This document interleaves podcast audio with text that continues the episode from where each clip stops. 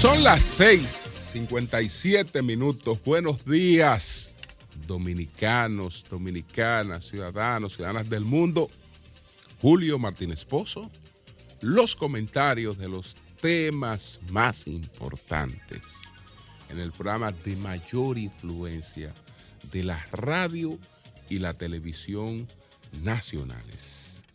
Entonces, señores, en este miércoles 25 de julio del año 2023, buenos días a todo el equipo del Sol de la Mañana, buenos días a la audiencia de Sol, la teleaudiencia de Telefuturo Canal 23 y todas las personas que siguen nuestros contenidos a través de las plataformas sociales.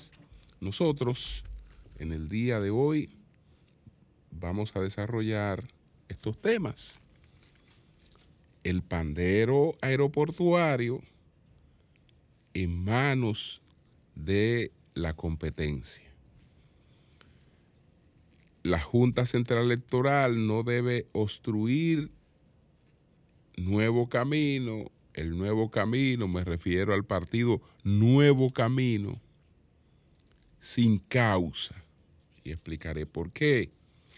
Y entonces la tómbola política gira y se recompone a propósito de algunos movimientos que empiezan a hacer los partidos políticos para eh, tratar de fortalecerse para esta, esta batalla que se, que se aproxima. Entonces, señores, está esa información, está también la sustitución o destitución del canciller chino, del canciller eh, eh, Qin Yang o, o, Gang, el, canciller chino que tenía una más de un mes eh, que no tenía figuración pública. Entonces había muchas especulaciones. La última reunión en que Qin Yang estuvo fue el 25 de junio, es decir, hace un mes.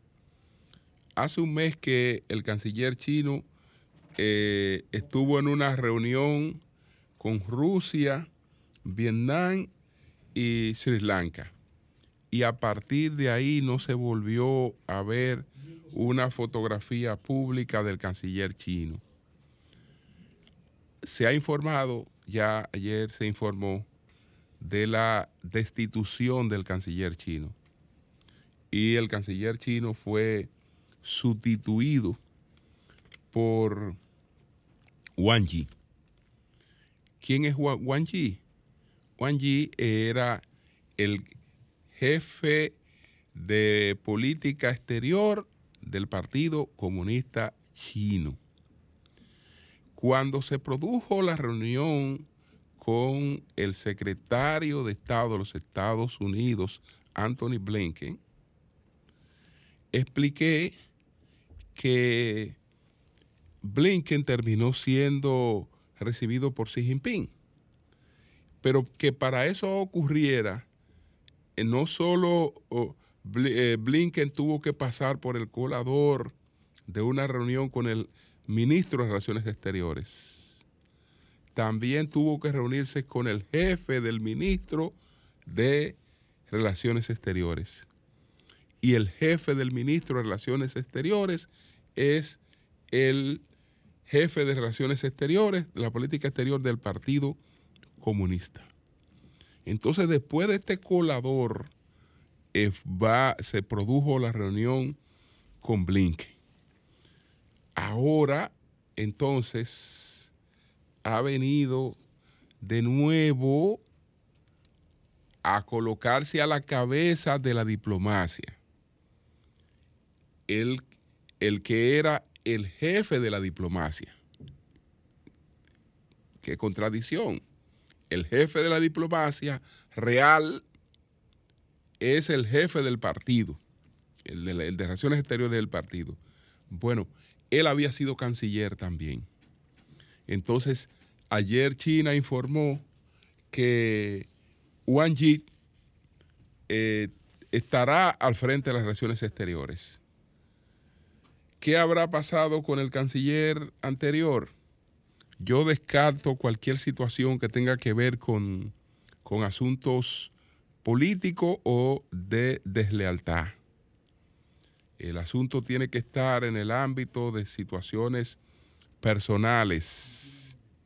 Tiene que estar en el ámbito de relaciones personales porque no se llega a un puesto, es más, no se avanza en la burocracia eh, china sin pruebas sobradas de lealtad.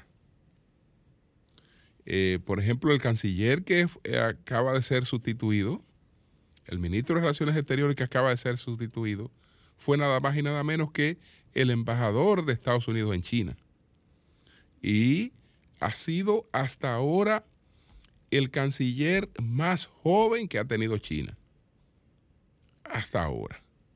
Entonces, eh, para que la para la simple militancia, no, no para la ascendencia que él ha tenido, ¿no? No para la carrera que él ha desarrollado, sino para la simple militancia en el Partido Comunista se necesitan tres cosas para la simple militancia. La primera es la meritocracia, es decir, para usted militar en el Partido Comunista, usted tiene que tener méritos para militar en el Partido Comunista. Meritocracia. Meritocracia. Si usted tiene que tener méritos ganados, galones ganados, que le permitan al Partido Comunista decirte, eh, invitarte, porque se participa en ese partido por invitación, por invitación, eh, nadie se afilia, nadie se afilia, sino que es por invitación eh, que se escogen los miembros del Partido Comunista, que por eso son solamente 90 millones en un país de más de 1.400 millones de habitantes. Entonces, lo primero es meritocracia. El segundo elemento es la jerarquía, la jerarquía centralizada. Y el tercer elemento es la obediencia férrea. Es decir, que solamente para empezar a militar hay que tener esas tres condiciones. Y entonces para ir ascendiendo eh, y para irse preparando en la burocracia, porque desde que se ingresó, entonces se acelera todo un proceso de preparación. Por eso es que Kissinger dice que los burócratas chinos, los gobernantes chinos, los funcionarios chinos son los mejor preparados del mundo. Entonces no creo que, el tema tenga que ver con, con deslealtad. Hay situaciones, parece que tiene que ser por situaciones personales, algún tema eh, relacionado con algún acto que pueda ser sindicado como algún acto de corrupción o situaciones personales que pudieran derivar en escándalos que eh, al país eh, no le interesan.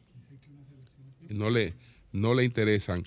China, en China tiene mucho peso el tema de la, de la tradición y hay una serie de valores que eh, se cuidan, que son valores de más de 5.000 años y se cuidan, eh, se administran y se cuidan.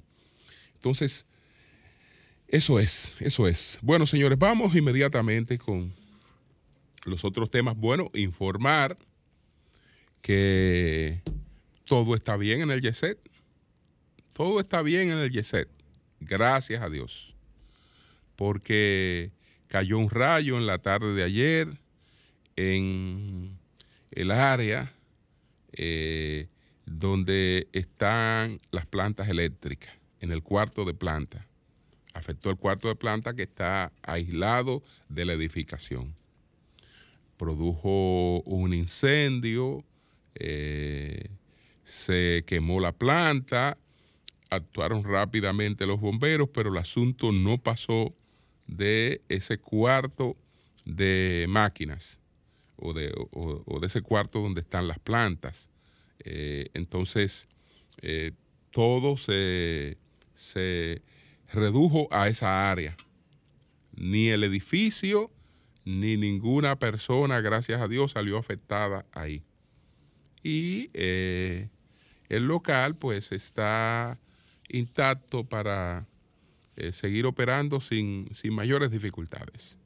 Resolver esa situación con la planta, porque ahora, lamentablemente, lamentablemente, tenemos apagones. Tenemos apagones, porque ya eh, aquí mucha gente se había desacostumbrado a los apagones. Había gente que decía, ¿para qué voy a tener una bendita planta con mantenimiento, etcétera, si ya no hay apagones? Eh, yo tendría mínimamente un inversor por cualquier emergencia, pero no hay apagones para tener una planta. Bueno, parece que, parece que hay que tomar sus previsiones un poquito más firmes eh, hasta que veamos soluciones a este, a este, a este tema. Nada eh, digamos, pasó allí más de lo que hemos, hemos planteado. Así es que eh, el YESET continúa todas sus actividades de manera normal. Entonces, bueno, ¿qué decíamos? Lo del pandero, lo del pandero aeroportuario en manos de la competencia que pudiera eh, quedar en manos de la competencia es una metáfora, porque yo no quiero hablar del pandero en manos de Lutero, no, no, me gusta eso. No me gusta eso porque no creo que esté en malas manos, en manos de, de Lutero. El asunto es que la República Dominicana, como destino turístico, tiene una competencia, su principal competencia es Cancún. Su principal competencia es Cancún. Incluso cuando aquí eh, ocurren algunas cosas que ustedes ven que se sobredimensionan, etcétera, etcétera, detrás de eso está la competencia eh, por con la República Dominicana como destino turístico, es decir, tratar de que este destino turístico no siga creciendo como lo ha estado haciendo. El principal aeropuerto del país, el que mayor cantidad de turismo recibe, por mucho, es el, el aeropuerto de Punta Cana. Entonces ustedes saben que hay un nuevo eh, proyecto, hay la idea de tratar de hacer un nuevo aeropuerto en, Bávaro. Hay, hay, una, hay una idea. Eh, esa idea pues ha tenido serios tropiezos y judicialmente realmente está prácticamente eh, cerrada eh, esa, esa, idea. Sin embargo, eh, hay, una, hay, una, hay una persistencia.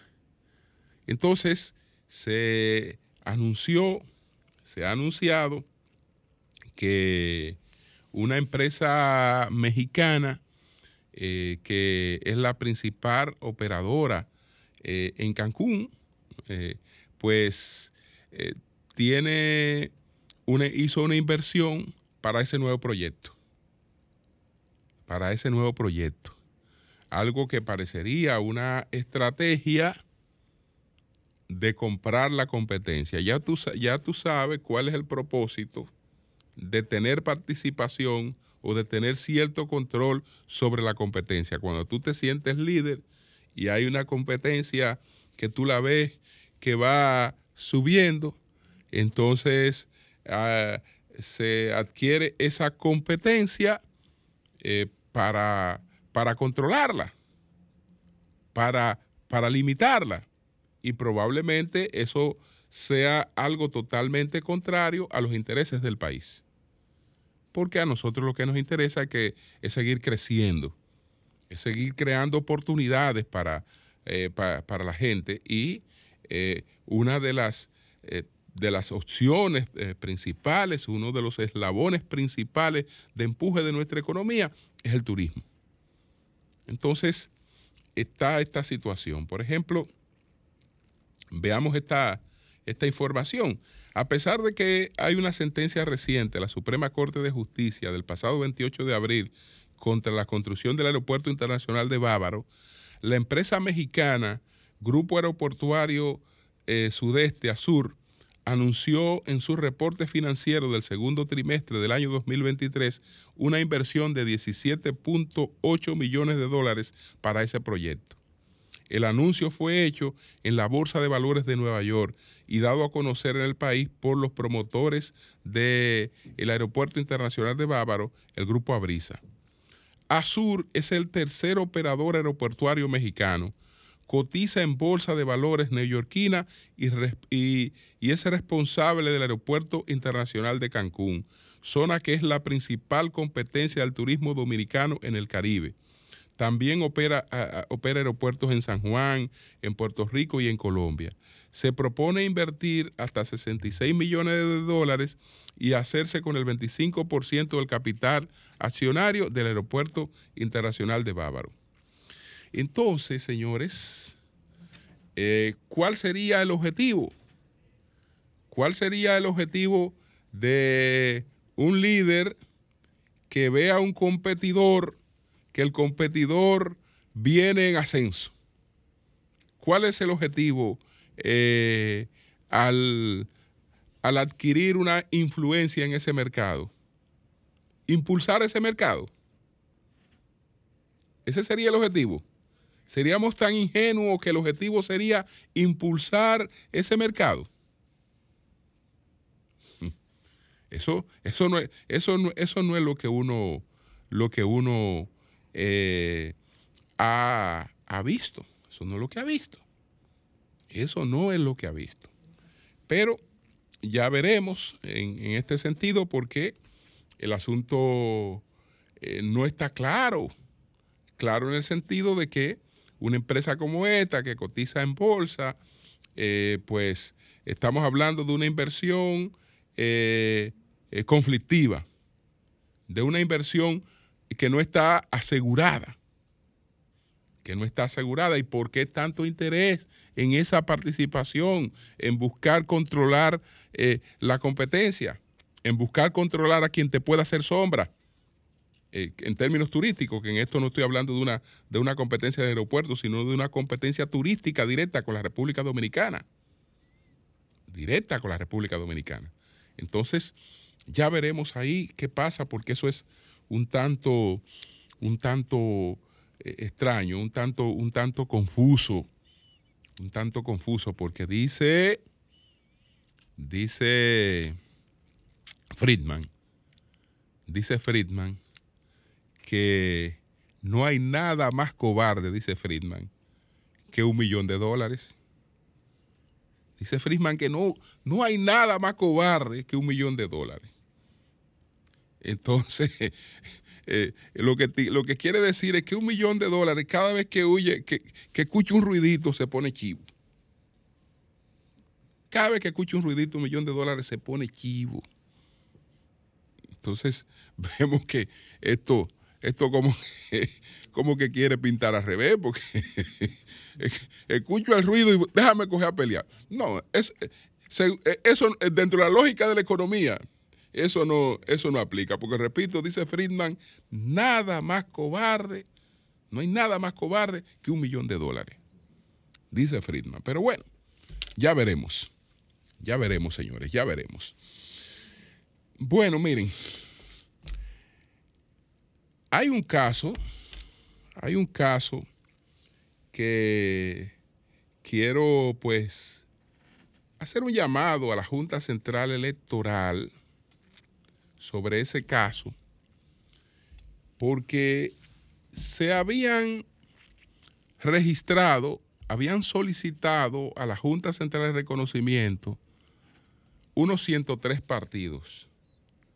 Antes de que se sumara a esa solicitud el partido encabezado por nuestro querido amigo Julio César Valentín, Justicia Social. Entonces serían 104 partidos. La Junta Central Electoral, después de haber un hacer un examen, y todavía, repito, no estaba Justicia Social, eh, pues emitió un documento diciendo que solo tres partidos de los 103 eh, habían llenado todos los requisitos para eh, su reconocimiento. Entre esos tres partidos estaba el partido de Ramfis Trujillo. Estaba el partido de Antonio Marte y estaba este partido que es el partido Camino Nuevo, que lo encabeza Glenny Morrison. Y nosotros incluso felicitamos a, a y felicitamos eh, a, estos partidos por eh, haber eh, alcanzado este logro, por haber alcanzado esta meta. Pero parece ser que alguna mano, alguna mano ahí interna, pues se ha movido, porque no sé si es que se determinó que no se iban a reconocer más de tres. Y entonces, cuando ya estaba todo listo para estos tres, aparece el caso de justicia social de eh, Valentín, que va a ser reconocido, va a ser reconocido eh, el partido de Julio César Valentín. Ese anuncio lo va a hacer eh, mañana Mañana se va a anunciar el reconocimiento del partido de Julio César Valentín, que lo, lo, lo adelanto. Entonces, ¿qué pasa con esto? ¿Qué pasa con esto? Bueno, muy bien, muy bien en lo que tiene que ver con el reconocimiento del partido de, de Valentín. Muy bien, el, Justicia Social, eh, pues eh, ha recibido muy buen trato, eh, buenos auxilios para lograr el reconocimiento, evaluaciones, cuando las evaluaciones directas se hicieron, se hicieron con lápiz, no con lapicero. Y entonces, perfecto, perfecto. había, digamos, un interés expreso en en, tratar de que este partido tuviera la oportunidad de ser reconocido. El partido incluso hizo solicitud de reconocimiento el 18 de febrero, el Partido Justicia Social, y lo hizo ya en la frontera del plazo para poder hacerlo. ¿Qué quiere decir? Que si la documentación presentaba eh, alguna dificultad, no había tiempo para hacer las correcciones del lugar. Es decir, no había tiempo para atender las correcciones susanables porque ya el, el, depósito se había hecho prácticamente sobre la frontera. Cosa distinta a la que ocurrió con Camino Nuevo, que presentó pues toda su documentación con tiempo. Entonces, eh, también recibió varias cartas eh, de asuntos que eran totalmente susanables. Atendió todas las cuestiones que son susanables. Pero eh, hay una mano ahí, yo no sé, yo no sé cuál, yo no sé por qué hay una mano ahí, o me imagino por qué.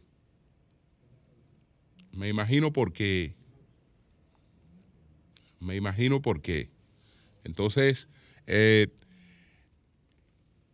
el partido se determina que reúne de los tres requisitos principales, el partido llena dos sin ninguna dificultad. Tiene la cantidad de miembros que se requiere porque presentó unos 96 mil miembros.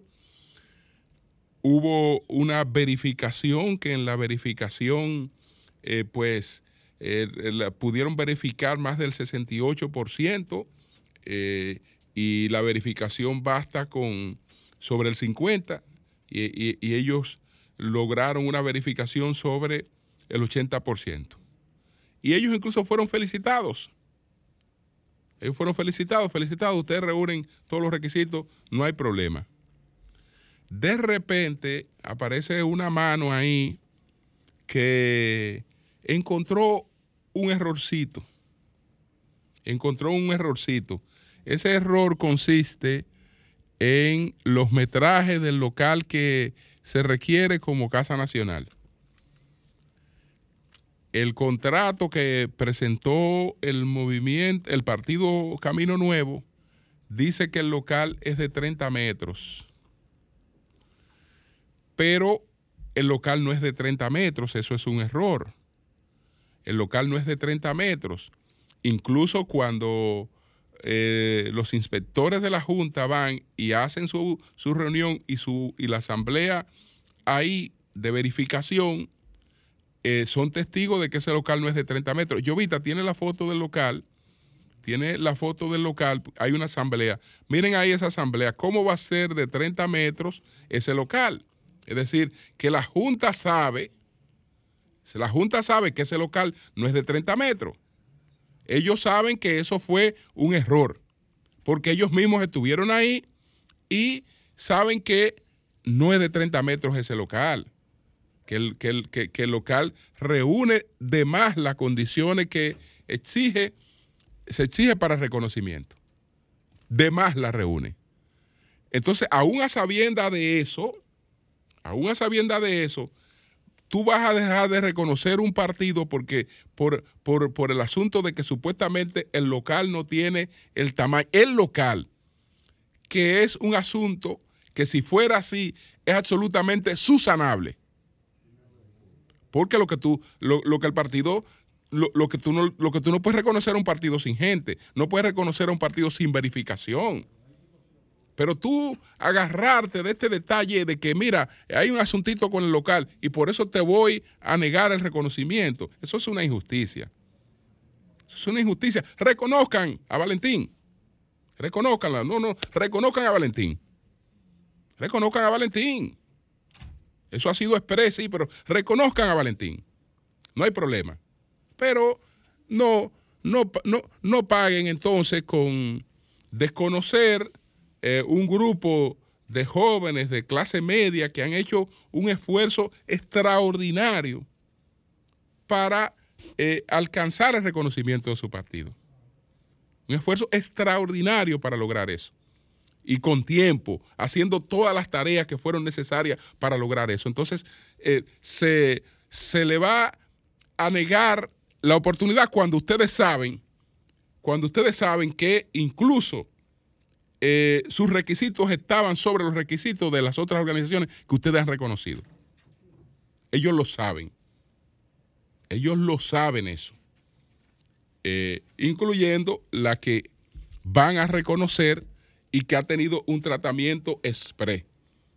Express muy favorable, eh, con todas las ayudas que fueron necesarias para tomar la decisión. Entonces, ¿por qué negársela a quien se lo ha ganado? ¿Por qué negársela? Yo, yo no entiendo eso. Yo espero que eso realmente no, no ocurra y que ellos revisen esa, esa decisión con este caso del partido Camino Nuevo de, que encabeza Glenny Morrison.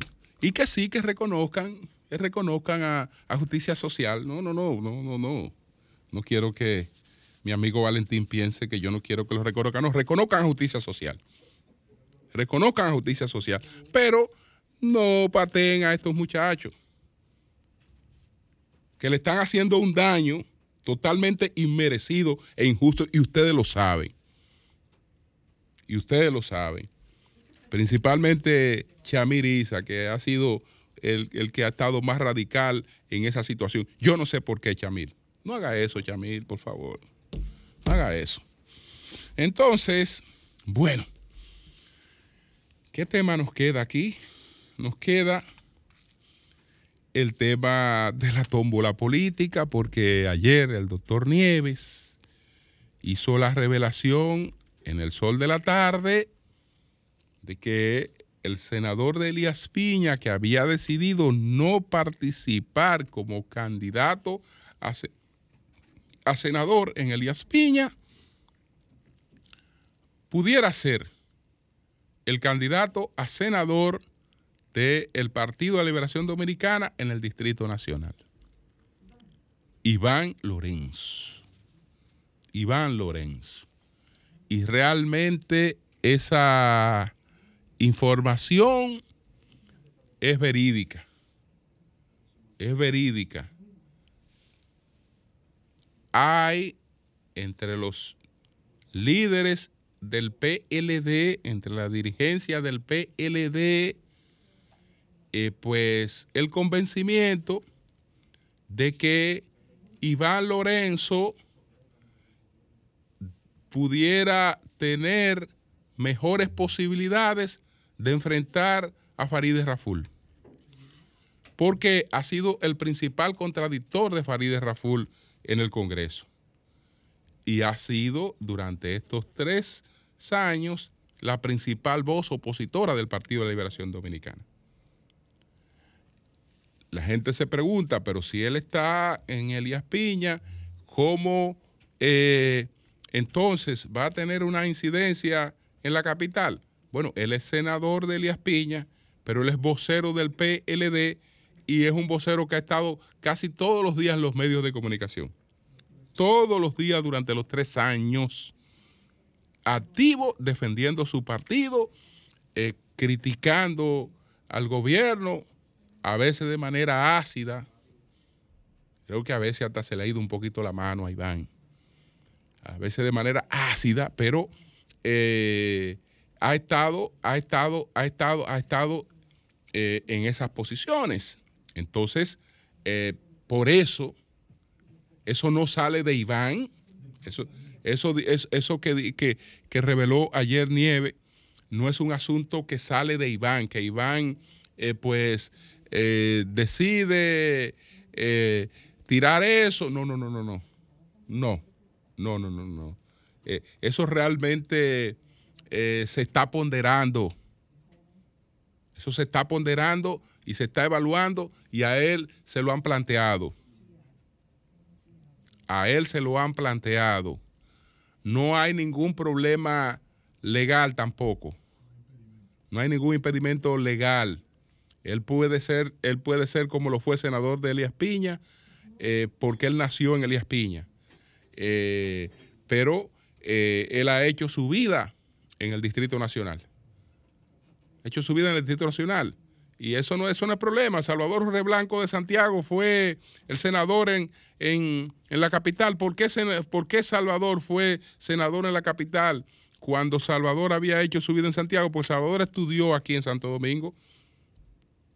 Eh, eh, estudió, estudió, estudió y, don Rafael Abinader fue senador en Santiago. No, eso no hay ningún, no hay ningún problema eh, de tipo de tipo jurídico. Eso eso no es, eso, eso no es más que parte de un proceso de recomposición. Muy buenos candidatos, muy buenas propuestas que tiene el PLD, porque ahí está José Dantes, está Sánchez Cárdenas, está Sánchez Cárdenas también como, como aspirante y está Guarucuya Félix. Pero eh, parece ser, parece ser que las evaluaciones eh, está reclamando eh, un perfil eh, que coincide más con, con, el que, con, el que, con el que se ha ganado Iván. porque no es que lo vendría a construir, es que, es, que, que lo, ha, lo ha trabajado en, estos años. Lo ha trabajado en estos años, entonces probablemente eso se dé. Eso se dé. Vamos a ver cuál será la reacción de eh, los otros aspirantes, sobre todo en una etapa donde la política está, está caracterizada por la ñoñería por la ñoñería, no, no, no por poner los objetivos de un partido por delante, no por poner los objetivos del país por delante, sino por la ñoñería. Y donde el tema de la fidelidad sabemos cómo está, vamos a ver cuál es la reacción. Pero es verdad que Iván sería mejor candidato eh, en estas coyunturas. Es, verdad que sería mejor candidato en esta coyuntura. Entonces, ya veremos ahí qué, ¿Qué pasa eh, con, esa, con, esa, con, esa, con esa decisión? Pero bueno, bueno, parece ser que el PRM, independientemente de lo que plantean la encuesta, que el presidente, que tiene posibilidades de primera vuelta, RD elige, bueno, si las elecciones fueran entre el 20 y el 23 de julio, cuando se hizo el levantamiento, el presidente gana, gana en primera vuelta. Pero como el presidente y el gobierno saben que las elecciones no son en julio, ni fueron en julio, sino que faltan unos meses para las elecciones, parece que ellos van a, a empezar a moverse en tratar de asegurar, tratar de asegurar eh, una, un resultado de primera vuelta.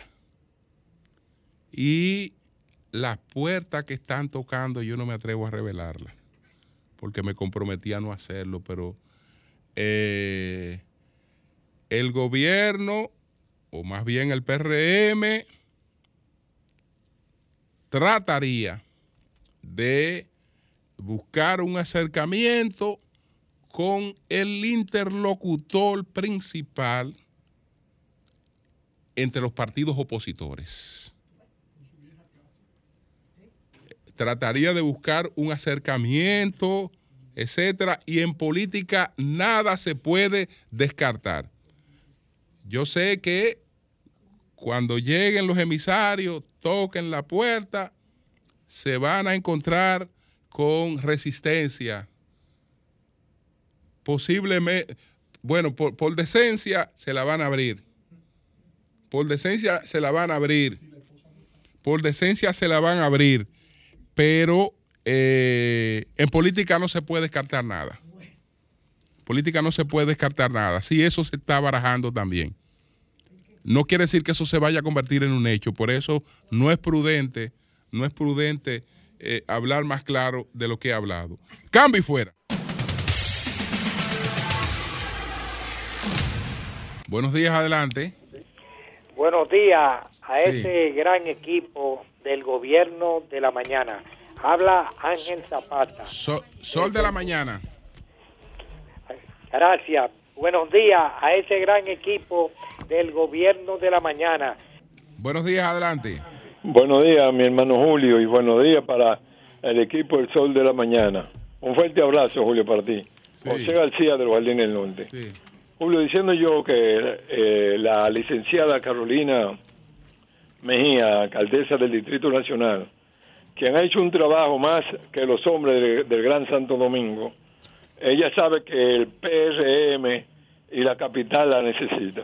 Hasta la oposición está consciente de que si ella va, todo el mundo va a tener que recoger. Así que ella tiene que tropezarlo bien y aceptar y nuevamente ir porque ella es una mujer joven y puede esperar y seguir proyectándose desde la capital y a nivel nacional como secretaria general del PRM.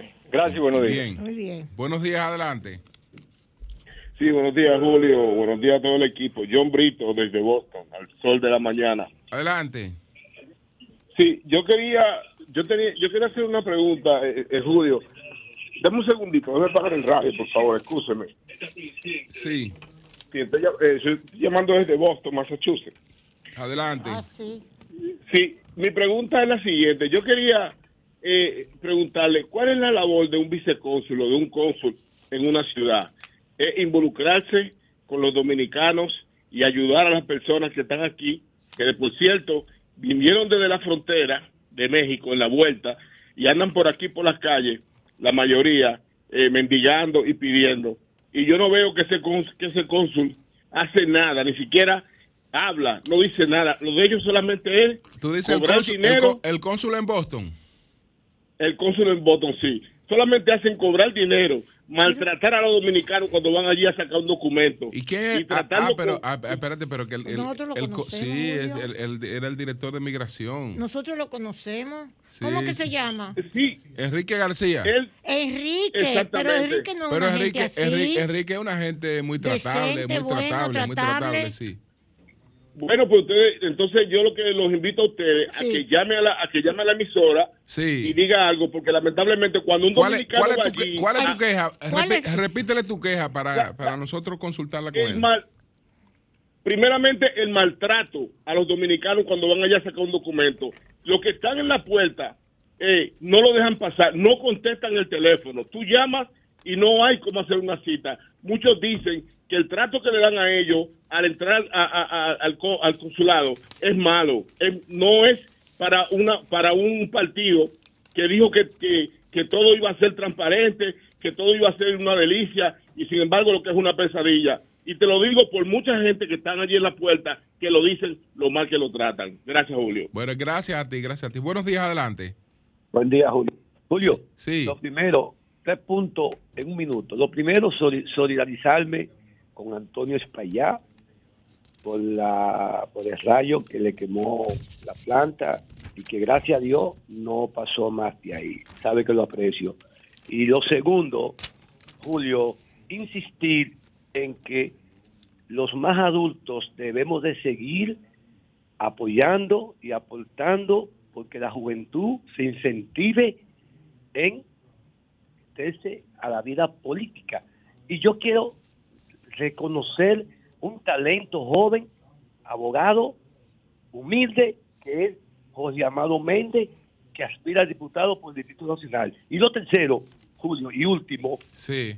por favor, pedirle con, el alma a esos jueces que, que el viernes van de nuevo a procesar al amigo, hermano y a ese ser humano increíble que José Ramón Peralta, que por favor no tiene por qué estar preso, porque es un hombre bueno y creo que no es merecedor de estar pagando lo que no ha hecho y por lo que están acusando. Por favor que reaccionen y que sean justos, porque es la justicia, ser justo y el debido proceso. Gracias. Estoy totalmente de acuerdo con usted. Es una barbaridad. Buenos días. Sí, buenos días, buenos días. Sauri Pérez de Barahona. Adelante. Eh, estamos muy agradecidas primeramente de Dios y de nuestro presidente, ya que hay un servicio muy bueno en el hospital Jaime Mota. Sí. Por eso queremos cuatro años más para Luis Abinader. Ah, qué bueno. Pues gracias a ti. Gracias. Buenos días, adelante. Buen día, Julio. Sí. Mira, José Luz tiene 45 años comiendo picapollo. Se crió ahí comiendo picapollo. Ahora el picapollo es malo. Qué batalla. Bien. Buenos días, adelante. Buenos días. Bueno, hey, el sol, buenos días. Sí. Desde San Cristóbal, Verónica. Sí. Estoy llamando para decir que después que este gobierno construyó el nuevo puente sobre el río Yubazo, en Camita Gravito se acabaron los tapones, la inseguridad y el temor en la época de lluvia. Lo bueno hay que resaltarlo para que lo sigan haciendo. Buenos días y bendiciones. Bueno, señores, reiterar nuestras felicitaciones al director general de Impuestos Internos, don Luis Valdés Veras. Formidable, eh, pues esa participación que tuvimos en el día de ayer, explicando el tema de la facturación electrónica. Y entonces él estuvo con nosotros ayer, acompañado de Pluvio de Gracia, Publio, de Gracia, es el director general de ingresos de Panamá, es decir, el director de impuestos internos, lo que es impuestos internos en Panamá. Eh, Marcio Verdi, que es el director ejecutivo del Centro Interamericano de Administraciones Tributarias, CIAT, y Marcos Livio, que es superintendente de Administración Tributaria de Guatemala. Ellos explicaron de manera muy clara este tema de la facturación eh, eh, electrónica eh, y cómo eso nos pone a tono con lo que está ocurriendo en estos momentos en, en, el mundo, porque es un sistema que cada vez más países lo han ido, lo han ido adoptando y como todo en la vida, las cosas se van mejorando, se van perfeccionando en la medida en que la práctica pues va demostrando sus eficiencias y también sus los digamos las áreas a superar. Entonces eh, se va a aplicar en principio con los grandes contribuyentes, 621 de nuestros mayores contribuyentes, y después esto se irá eh, generalizando en un proceso que según nos explicó el director de impuestos internos, eh, agotará tres años. Tres años agotará el proceso para que ya tengamos aquí una facturación electrónica a tono con lo que está ocurriendo en el mundo. Qué bueno. Buenos días, adelante. Buenos días. Buenos días, Martínez Pozo. ¿Cómo está Sol de la Mañana? Adelante. Llamo para agradecer a este gobierno por estos apartamentos que nos entregaron aquí en San Luis. ¿A usted de la beneficiaria? Soy una de las beneficiarias, gracias al Señor y a este gobierno. Qué bueno, qué bueno. Eh, eh, Rosana le habla. Ah, gracias Rosana, gracias. Muchas gracias pues eh, que disfrute su apartamento. Ay, sí, Julio, pero se oye muy mal. Bueno, buenos días. El que está haciendo esa campaña, con todo el respeto. perdón, perdón, mi amor querido. Espérate un minuto. el que está haciendo esa campaña, ha diseñado esa campaña, se oye muy mal, sinceramente. ¿Tú entiendes? Por favor. Perfecto, sabemos que están apoyando al gobierno, qué bueno qué bien, están con... Pero se oyen mal. Entiéndanlo. A quien está diseñando eso o quien ha diseñado eso. Por favor, tiene que cambiar la metodología, tiene que cambiarla. Porque se oye todo muy, muy ficticio, una tras de otra. Y dan caranga, caranga. Vuelve el perro arrepentido, con su mirada tan triste, bla, bla, bla. Por favor, hombre. Así no. Don Luis no permite esa campaña. Esa campaña no lo ayuda. Bien. No lo ayuda. Buenos días, adelante. Oh, Dios mío. Buenos días. Buenos días, Julio. Buenos cancele, días, cancele ese hombre que le ha hecho eso. Que le ha hecho esa campaña. Cancele eso. Julio. Sí. Adelante. con lo que tú acabas de, con lo que tú acabas de avisar al país, que de, de, las, de justicia social de Julio César Valentín, que se lo reconocieron el partido, hace, hace dos meses que a mi fuente del mismo grupo de Julio César, porque yo era de ahí, me han informado y yo le informé en el sol de la mañana que el presidente, eso era uno de los compromisos con Julio César Valentín reconocer el partido. Y y otra más. Hay otro compromiso, Julio, y, usted lo van a ver ahí, que va, le va a nombrar 20 viceconsos y 20, y 20 suministros eh, asistentes eh, eh, a Julio César Valentín. Es otro de los compromisos que tiene Luis Abinader. ¿Qué costo le toca la reelección a Luis Abinader? Un saludo a eh, Julio César Valentín. Julio César Valentín. Julio César Valentín. Luis Rodríguez lo pensionaron con 70 mil pesos. Juan Tati, que no se merece la pensión del grupo de Valentín, lo presionó, lo pensionó el presidente con 70 mil pesos. Entonces yo lo denuncié ahí. Eh, eh, es, como tú dijiste, es para ganarle a Abel Martínez en Santiago. Él va a hacer esto, comprar a quien tiene que comprar, al costo que, que, que, Pero que recuerde que hasta la justicia quedó preso. Bueno, pues gracias, gracias, señores. Nosotros continuamos aquí, son las 7:52 minutos. Buenos días, doña Consuelo. Buenos días, hello people. Un abrazo a nuestro queridísimo Virgilio Félix. Está enfermito. Sí, se comió algo que cayó mal. no, no, no, no. Parece que anda el virus ah. eh, estomacal, vómito. etcétera, etcétera, etcétera, y él cayó. Virgilio, y los niños de él también. Un abrazote desde aquí. Te queremos mucho. Y nos hace falta para venir a pelear contigo. Enderece esa silla, Jonathan, que me pone nerviosa. La otra. Gracias. Señores, miren, hay varias cosas que quiero decirles. En primer lugar, eh, Jovita, ponme la, la foto de la boya. Desde ayer yo tenía esto. Mire, mire la boya, las boyas. La, esa es, esa es la línea de boyas que ha instalado el gobernador de Texas, el señor Abbott, que es multimillonario, dicho sea de paso, para impedir que, eso es en el Río Grande, que, que puedan cruzar el río por determinadas determinados sectores donde los inmigrantes ilegales pues los cruzan, cruzan el río. Esto se ha convertido en un escándalo porque el presidente Biden, el presidente Biden, el gobierno del presidente Biden va a la justicia a decir que él no puede hacer esto, porque disponer de una medida en un río de Estados Unidos, en un río de Estados Unidos, el gobierno federal dice que Texas viola la ley federal de apropiación de ríos y que no puede hacer esto. O sea que Texas no puede en un río que es del país federal tomar una decisión como esta de colocar esta, esta barrera de boyas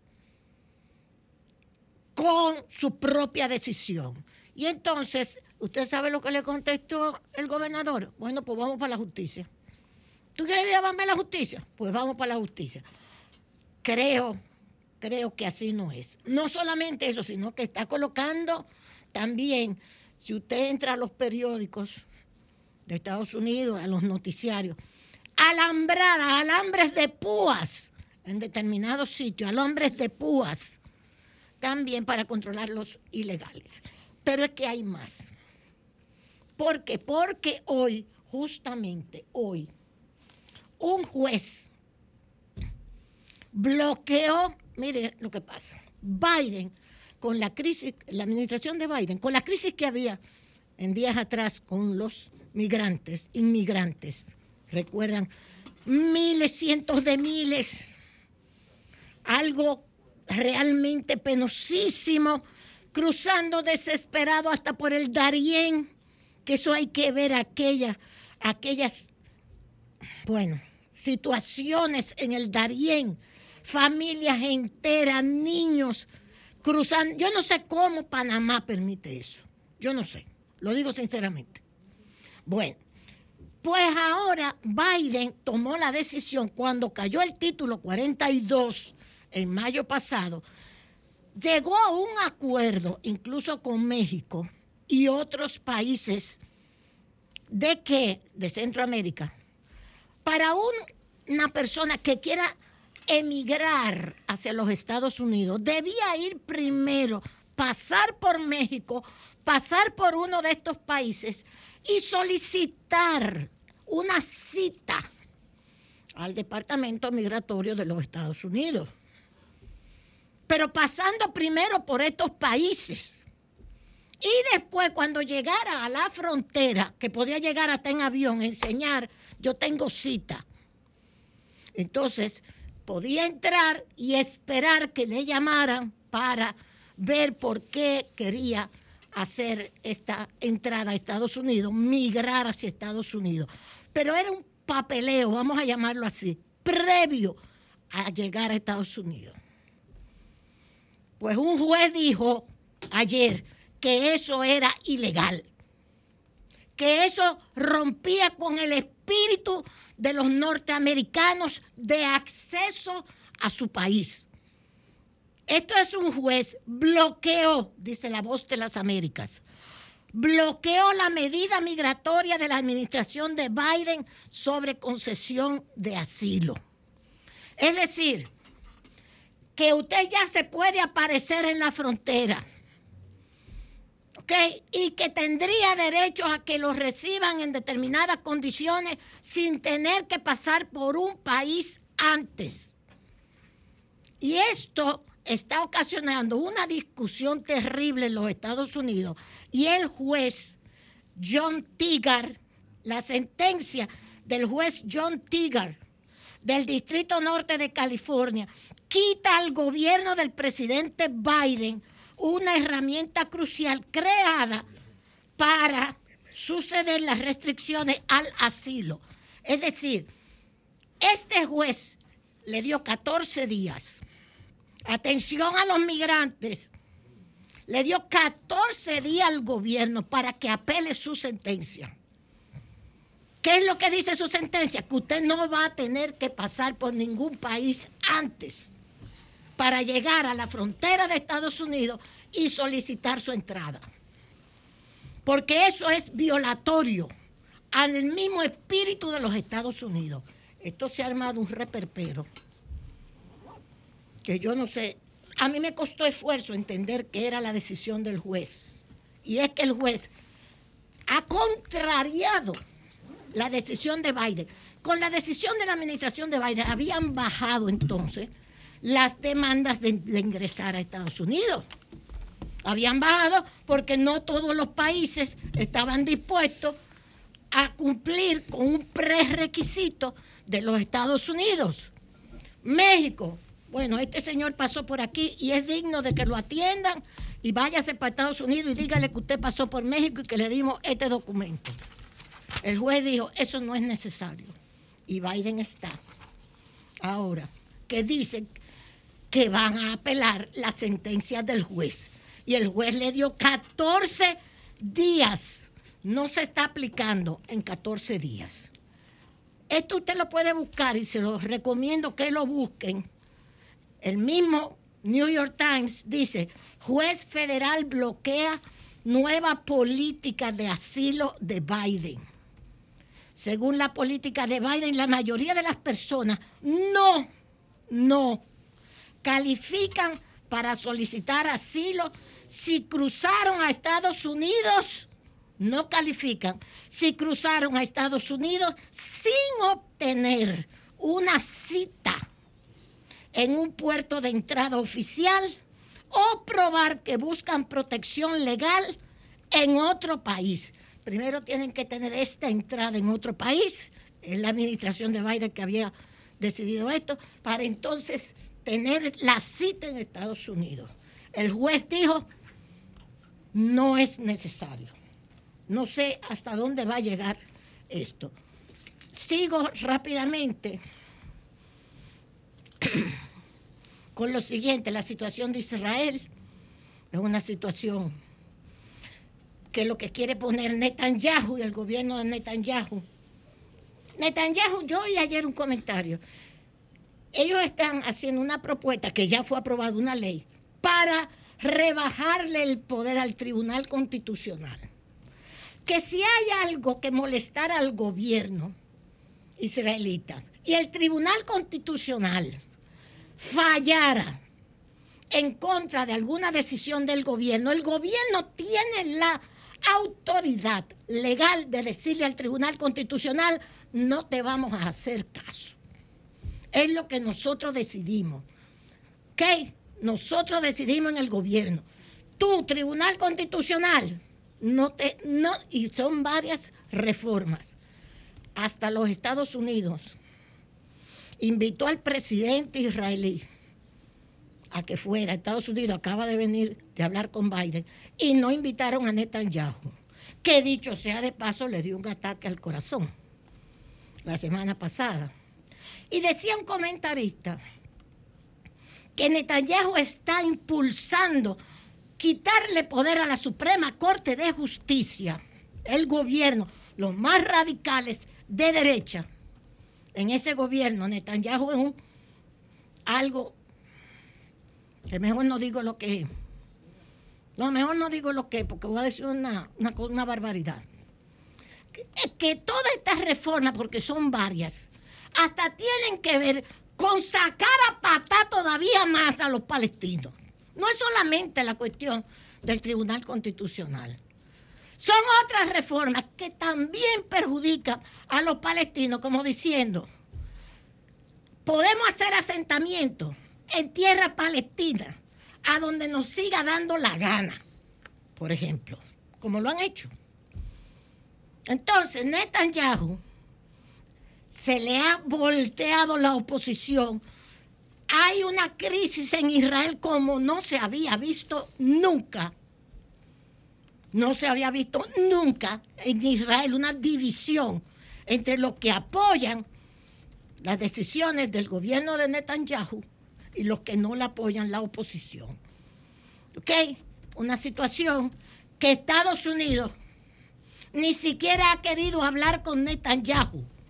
Se supone que vaya en diciembre a Estados Unidos. Ahora fue el presidente y no invitaron a Netanyahu, porque Estados Unidos no está de acuerdo con esta posición del gobierno de Netanyahu, que dicen los comentaristas, que como él mismo está sometido a la justicia por ladrón, para que usted lo sepa, Netanyahu, él lo que quiere es tener una justicia dócil.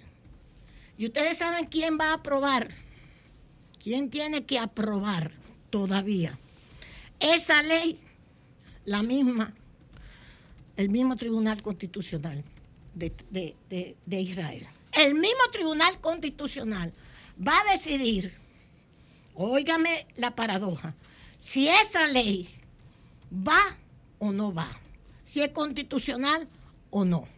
El mismo Tribunal Constitucional, todavía.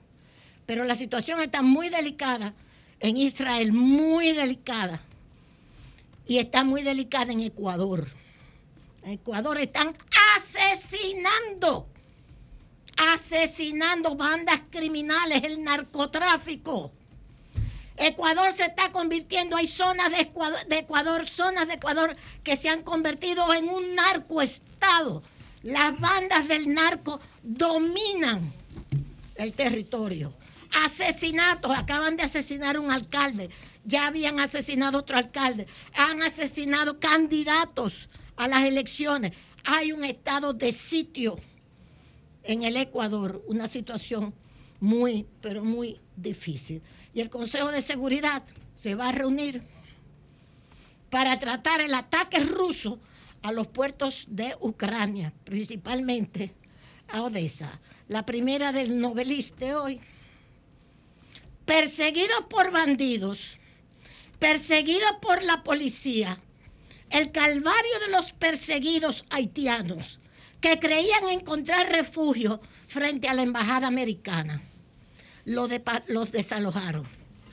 Se, se ubicaron frente a la embajada americana en Haití, huyéndole a las bandas, y de ahí también los desalojaron, dice el novelista hoy. Gonaïve, la pandilla Cocorá, sigue secuestrando y matando. Estoy leyendo el periódico Le Noveliste hoy. Y dice, por supuesto, del cumpleaños de Jean-Jacques de Salín y su conmemoración, porque eso sí tienen los haitianos. Muchas gracias, Julio. Cambio y fuera.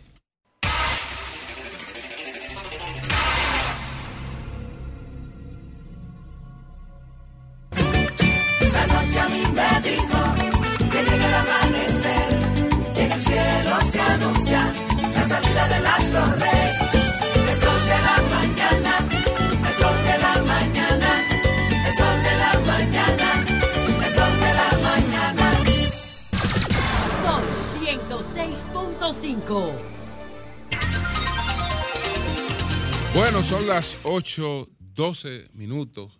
Nos vamos al primer Santiago de América con Jaime Tomás. Don Jaime, este fin de semana, este fin de semana, bueno, se está encuestando actualmente en Santiago. Se está encuestando para resolver el tema de la candidatura a la alcaldía en el Partido de Liberación Dominicana. Se está encuestando en Santiago de los Caballeros. Buenos días, Jaime, adelante. Buen día. Bueno, ya veremos los resultados de esa encuesta, eh, porque hay gente que no está muy contenta por el hecho de que se haya señalado ya candidatos. Pero bueno, en el PLD hay dos aspirantes, Víctor Fadul y Jeffrey Infante. En el PRM se ha informado que ya definitivamente será Ulises Rodríguez y esto ha causado cierta molestia en otro aspirante que es Rubén Polanco. Fuerza del Pueblo tiene definido cuál será su, es una mujer, su candidata, de manera que ya veremos esas encuestas. Y a propósito de encuestas, eh, ayer la Asociación de Jóvenes Empresarios eh, invitó a los miembros de la Junta Central Electoral para dar a conocer una, un estudio que hizo eh, en el segmento de los jóvenes, que está de lo más interesante. Según la ANGE, los jóvenes no están interesados en, en la política, los jóvenes quieren que haya debates debates entre los candidatos. Eso no lo vamos a ver nosotros por ahora, eh, esos debates. Hay gente que no está preparada para eso. Y además, eh, los jóvenes, la Ángel dice que los jóvenes no siguen eh, los medios de comunicación tradicionales y entonces los debates tendrían que hacerse por los medios tradicionales, por lo menos por la televisión y la radio. De manera que entonces esos jóvenes no lo van a ver. los jóvenes que son 37% del padrón electoral, eh, no creo yo que estén interesados en, el proceso, en los procesos electorales. Eh, los jóvenes de esta generación lo que están es en, fiesta y, bullanguería, no en seguir los problemas del país ni en el mundo. En la mayoría de los países los jóvenes están interesados en, en gozadera nada más y en perfilar algunos el futuro, pero siendo ricos, no pobres. Ya veremos los resultados más adelante de, de este estudio que hizo Lange, que en mi opinión lo que está buscando es posicionarse con esta investigación que hiciera de 1.300 muestras por vía telefónica o por correo electrónico. O sea que eso le resta un poco la veracidad de este muestreo, pero definitivamente sabemos que los jóvenes no están en voto y que también sabemos que no constituyen la mayoría. La mayoría de votantes está constituido por mujeres, que son las más, pero hombres y mujeres mayores de, 36 años. Esos son los que constituyen la mayoría de los votantes en el país.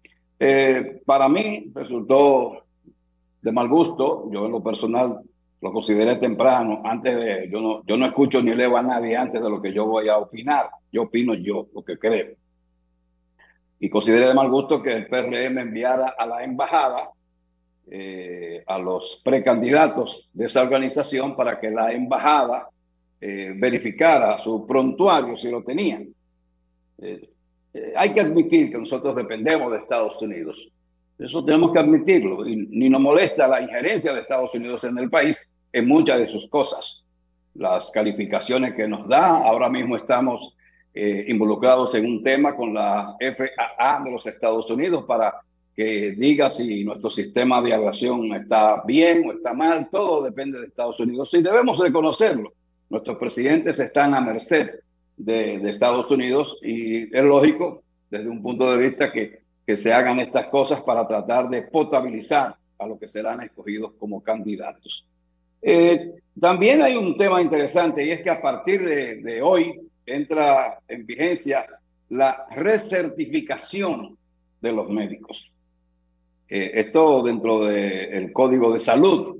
Los médicos estarán obligados a tener que reexaminarse, a asistir a congresos y algunos adquirirán eh, méritos para continuar su labor por el hecho de que tengan muchos años. Eso para mí me parece un desacierto. Los médicos debieran estar obligados a participar en congresos, por lo menos dos congresos al año, a un reexamen cada cinco años para determinar su calificación, porque este profesional lo que trata es de la vida de los seres humanos. Entonces no podemos dejarlo a su interés. Ah, que un médico tenga 30 años, un médico que tenga 30 años de, de servicio y no se actualiza, no asiste al Congreso, está desfasado totalmente. Hoy más que nunca, porque los avances llegan en forma vertiginosa hoy debido a los aportes que hace la tecnología y especialmente la denominada inteligencia artificial.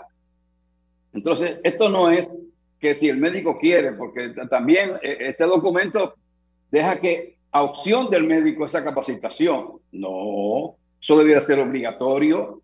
Obligatorio debiera ser esto. Que el médico tenga que examinarse, que tenga que asistir a, a congresos, tanto fuera y dentro del país. Eso debería ser una obligación. Pero aquí dejamos todo a, a la voluntad de cada quien y ese es parte del problema. Pues para mí resultó también sorprendente el acuerdo anunciado el lunes entre el presidente de la República y el presidente de la ADP con la presencia del ministro de Educación, pero se supone que se no hizo gran cosa ahí. Es un acuerdo que para la ADP es el éxito del momento y, por los años que tienen por venir. Porque el gobierno le garantiza a los profesores aumento de salarios, aumento a los que están eh, jubilados o retirados, la construcción de dos hospitales igual al que tienen en, la zona norte en Santiago, uno en el este y uno en el sur, y cinco centros recreativos. Óigame, por eso, ya el Colegio Médico anunció ayer mismo que va a comenzar a protestar en procura de las reivindicaciones que hacen ante la ARS o, o las ARS, porque son más de una.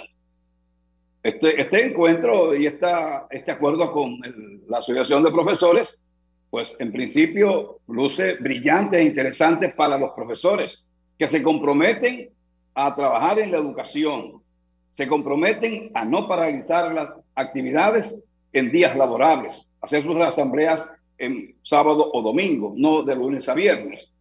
Ya veremos. El gobierno está obligado a cumplir con lo prometido, pero los profesores cumplirán.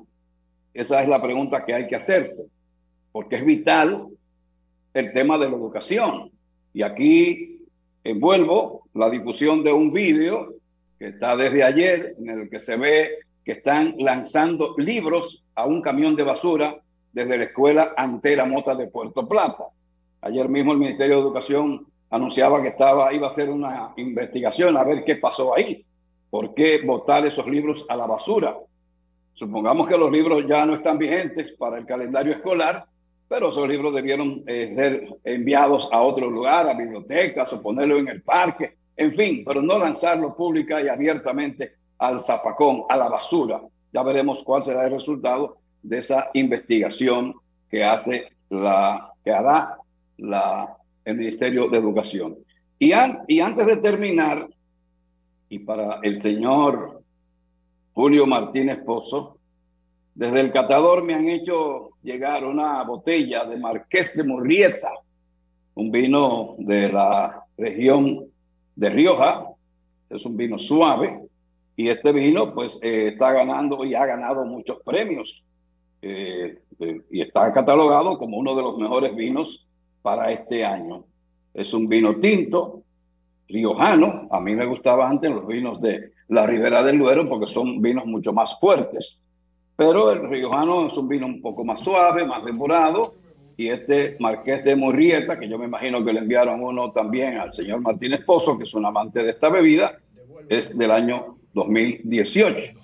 Debe ser un vino muy bueno y está calificado como tal por varias publicaciones reconocidas a nivel mundial, como la Wine Spectator. Ya veremos qué tal está este vino, señor Martínez Pozo. Si no le ha enviado el suyo, yo le envío el mío para que lo disfrute. Lo, recibimos, lo recibimos, lo recibimos, lo recibimos ayer, lo recibimos ayer. Ah, bueno. Y creo que, sí, sí, sí, lo recibimos ayer. Así ah, que Sabía que el catador no se iba a perder en eso, que se lo iba a enviar. Usted es un amante del vino y un conocedor del, vino también. De mi parte es todo, señores. Bueno, pues muchas gracias, don Jaime, muchas gracias. Un placer, como siempre.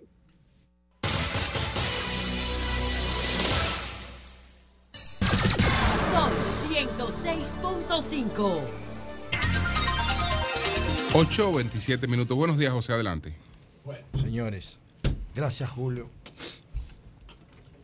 Muchas noticias hoy que quizá no sean propias para el formato de este programa, pero que yo no puedo dejar de comentar, aunque sea brevemente, eh, la ruptura de Rosalía con Raúl Alejandro. No relaje, no, no, así no. Claro, viejo, para mí. Sí, porque que Rosalía para mí no es una artista común. Rosalía es la principal embajadora de la música urbana dominicana. No, relaje. Claro que sí, O sea, ha hecho canciones, eh, ha hecho merengue urbano, ha hecho dos colaboraciones con Toquilla, la metió eh, en el centro de Europa con Pharrell Williams. ¿Pero qué tiene que eso con su música, la, separación bueno, simplemente privada? que la- la- cuando tú eres un artista integral, tú no separas una cosa de otra. Es muy, te, te toca, te produce mucha dificultad tú no expresarte en todo momento con, con ese espíritu artista. Y, y Rosalía es una artista íntegra, totalmente. Todo lo que hace, lo que respira es arte. Y entonces ella se entregó con este muchacho puertorriqueño que se llama Raúl Alejandro. Y parece que el tipo le jugó sucio.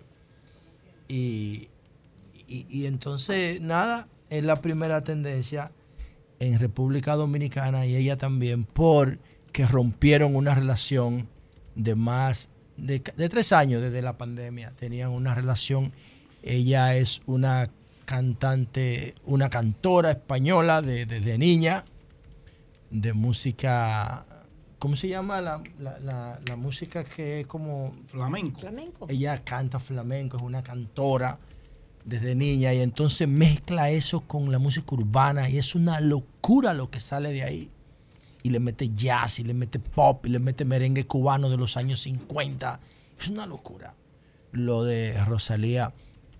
Y entonces ella cantaba música flamenca y eso, y se encontró con un rapero español que se llama Zetangana, que la metió en la música urbana y, y durante la pandemia hizo un álbum que para mí es un, un- una, un, un- un estamento cultural.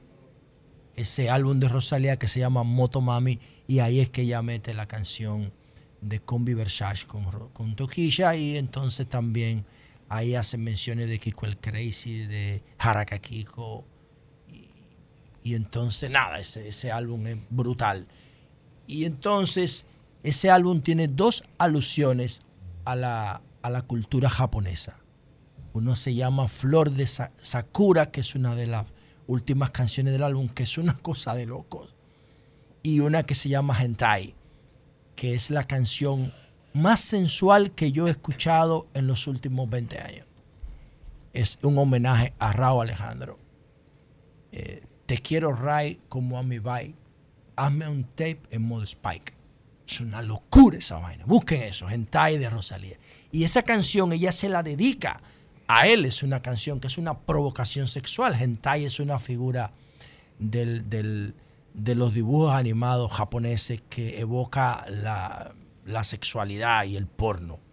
Y entonces ellos terminaron la relación y, va a ser como la historia de Shakira con Piqué y de Yailin con... No, esa no. No, no está a ese nivel, ¿verdad? Y Anuel no, eso no. Sí, es verdad, es lo mismo, hombre, es farándola. Es lo mismo que Anuel con Yailin, que Piqué con Shakira y ahora Raúl Alejandro y Rosalía. La de Rosalía, por la, la única que yo comento, porque para mí esa tipa está fuera de liga, fuera de liga, fuera de liga. Escuchen a Rosalía. Nunca habían grabado juntos en los tres años y ahora hicieron una colaboración juntos que se llama Besos en R&R, Rosalía y Raúl. Y entonces ahora aparece este tipo pegándole cuerno y jodió la vaina. Una de las relaciones más chulas de la música urbana eh, se rompe porque vemos el amor como un sentido de propiedad, como una enfermedad, y no como algo racional que puede comenzar y terminar en cualquier momento. Es difícil plantearlo teóricamente así, pero cuando, cuando no hay razón de por medio terminan eh, todas estas frustraciones. Por otro lado, señores, está el tema del hijo de LeBron James, Bronny James, 18 años, su padre, el mejor jugador de la actualidad, el tercer mejor jugador del mundo, con el sueño de esperar que su hijo se haga profesional para jugar con él. Ese es el sueño de LeBron James, de jugar junto a su hijo Bronny, que se llama LeBron James Jr., y está jugando para la Universidad del Sur de California, a dos o tres kilómetros de donde juega su papá. Solamente madurando para ir al draft de la NBA y poder jugar contra sus padres. En principio eso parecía imposible porque decían que el muchacho no tenía las condiciones, pero poco a poco ha madurado y se está convirtiendo en un superatleta igual que su padre, con un paquete de habilidades que lo pone en el top 5 del draft del draft del próximo año. Sin embargo, mientras practicaba en la mañana de ayer en la universidad con sus compañeros, fuera de temporada porque se van para una gira por Europa, sufrió un paro cardíaco el niño de 18 años. No un infarto, sino un paro cardíaco. Se le detuvo el corazón. Obviamente estaba en una universidad jugando con un equipo que sabe los riesgos que hay en estos deportes de movimiento continuo y el equipo actuó inmediatamente y le salvó la vida al hijo de LeBron James, a Bronny James. Lo llevaron a, al hospital, lo metieron en una unidad de cuidados intensivos, ya salió, está estable, pero este susto lo más probable es que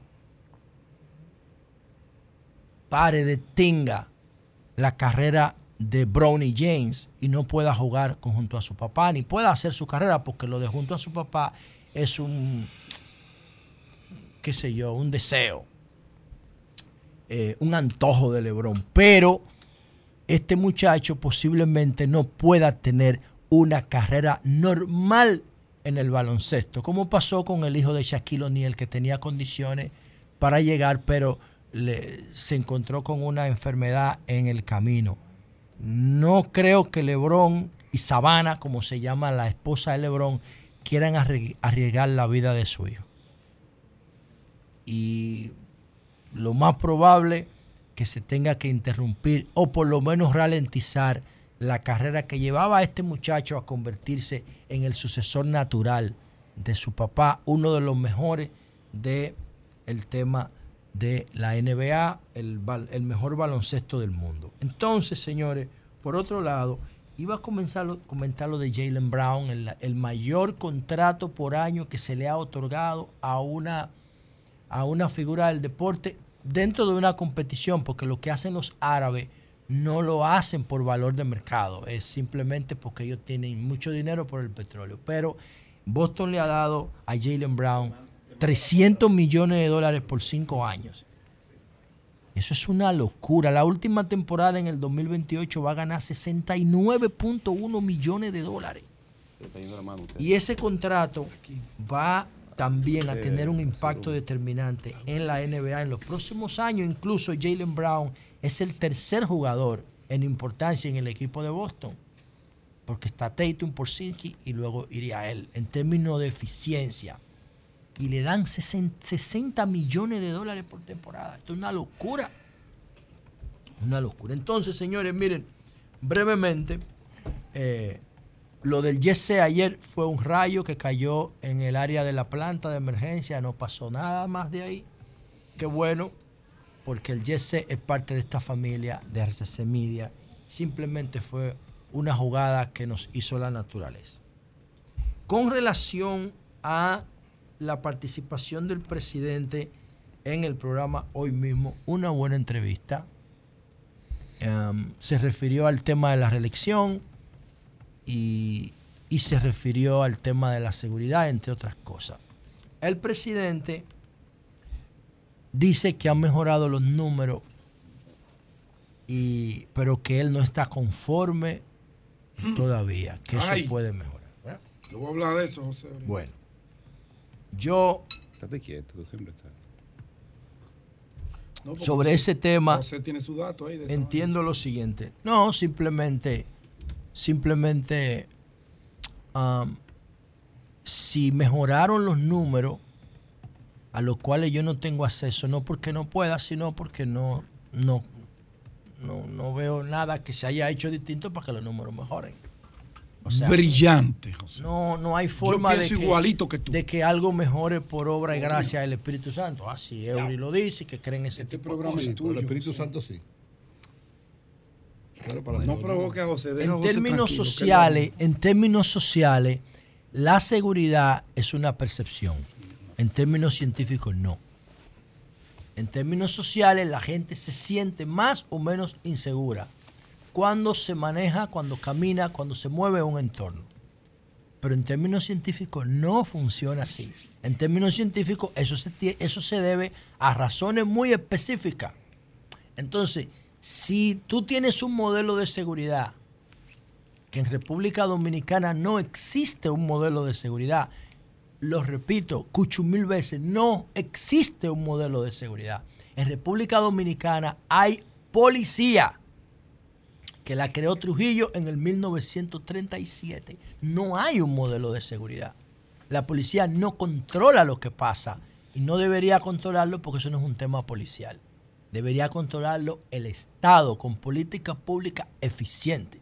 Cada palmo, cada metro, cada kilómetro del territorio el Estado debe controlarlo. Si no, no es un Estado nada. Es un pedazo de tierra con bandera y cédula, pero si tú controlas efectivamente el territorio para hacer valer el contrato social de Rousseau, donde la gente te entrega su seguridad a ti a cambio de su libertad individual, ahí sí es un Estado. Pero sí, si tú nada más controlas lo que pasa en el entorno de la capital, pues eso no es un Estado. Eso no es, una burbuja. Y yo creo que hay mucho de burbuja en esa percepción que la encuesta Red Elige que saca el tema de que la población, un 5% de la, de la percepción que había sobre la inseguridad ha mejorado en esta octava edición de Red Entonces, ¿por qué ha mejorado la seguridad? ¿Qué se ha hecho distinto? No se ha hecho nada igual, distinto. ¿Qué se ha hecho distinto? Nada. Eso tiene sus razones, si tú la buscas la vas a encontrar, pero en el fondo la gente percibe por una razón u otra que hay menos atracos, que hay menos videos virales de gente matando a otra, etcétera. Eso, eso tiene que deberse. Pero no hay nada que justifique que haya mejorado la percepción de la seguridad. ¿Qué significa esto? Que de aquí a un mes o a 15 días se va a deteriorar otra vez.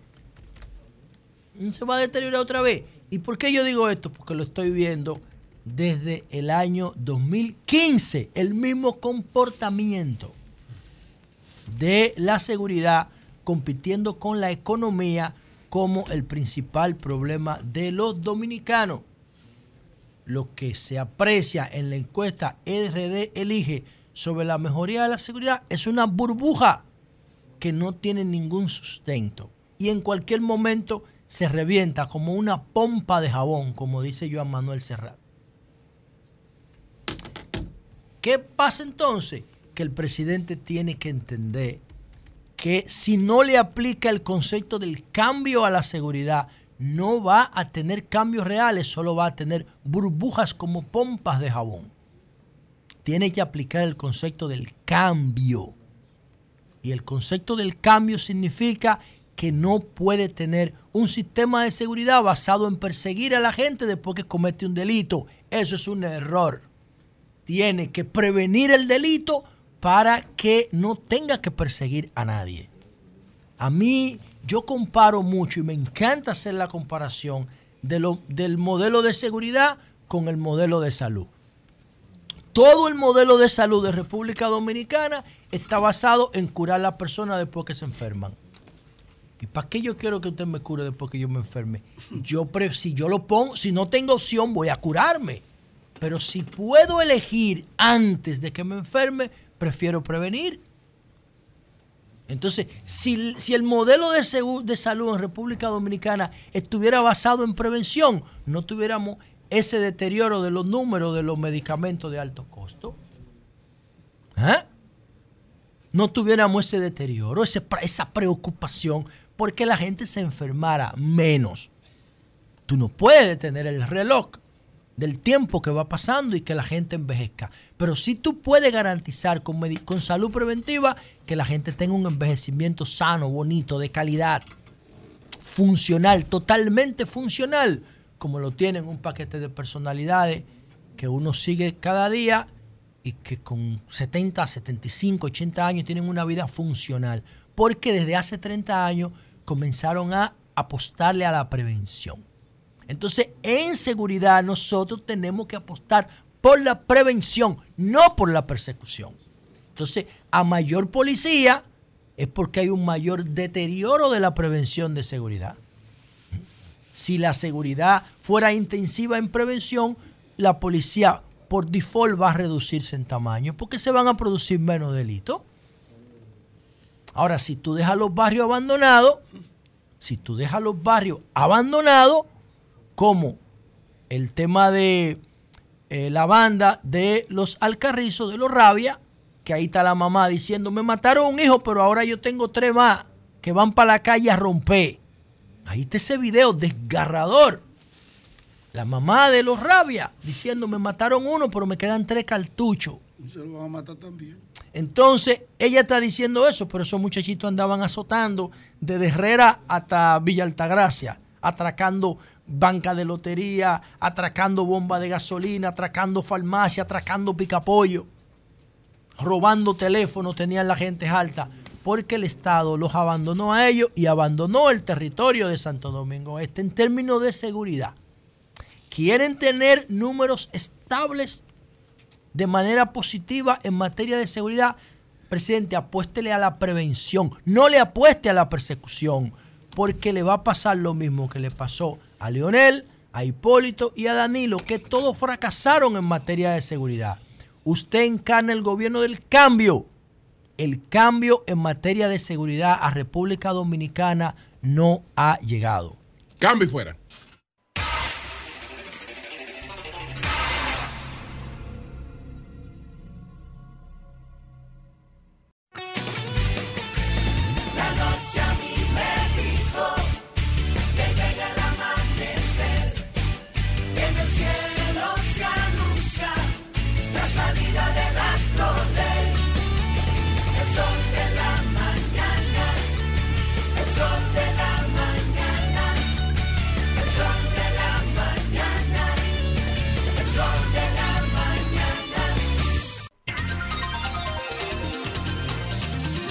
45 minutos. Buenos días, Pedro. Adelante. Buenos días, don Julio Martínez Pozo. Buenos días, doña Consuelo Desprader Dager de Ortiz López. López. Ese me lo inventé yo. Usted es una mujer del pueblo. Cualquier apellido le es afín a usted. Buenos días, don Jonathan. Buenos días, don Eli. Buenos días, señor José La Luz. Buenos días a todo el equipo de producción y muy buenos y santos días para todos nuestros amables televidentes, cibernautas y radio escucha. Este es el sol de la mañana y para nosotros siempre será un privilegio dirigirnos a todos ustedes.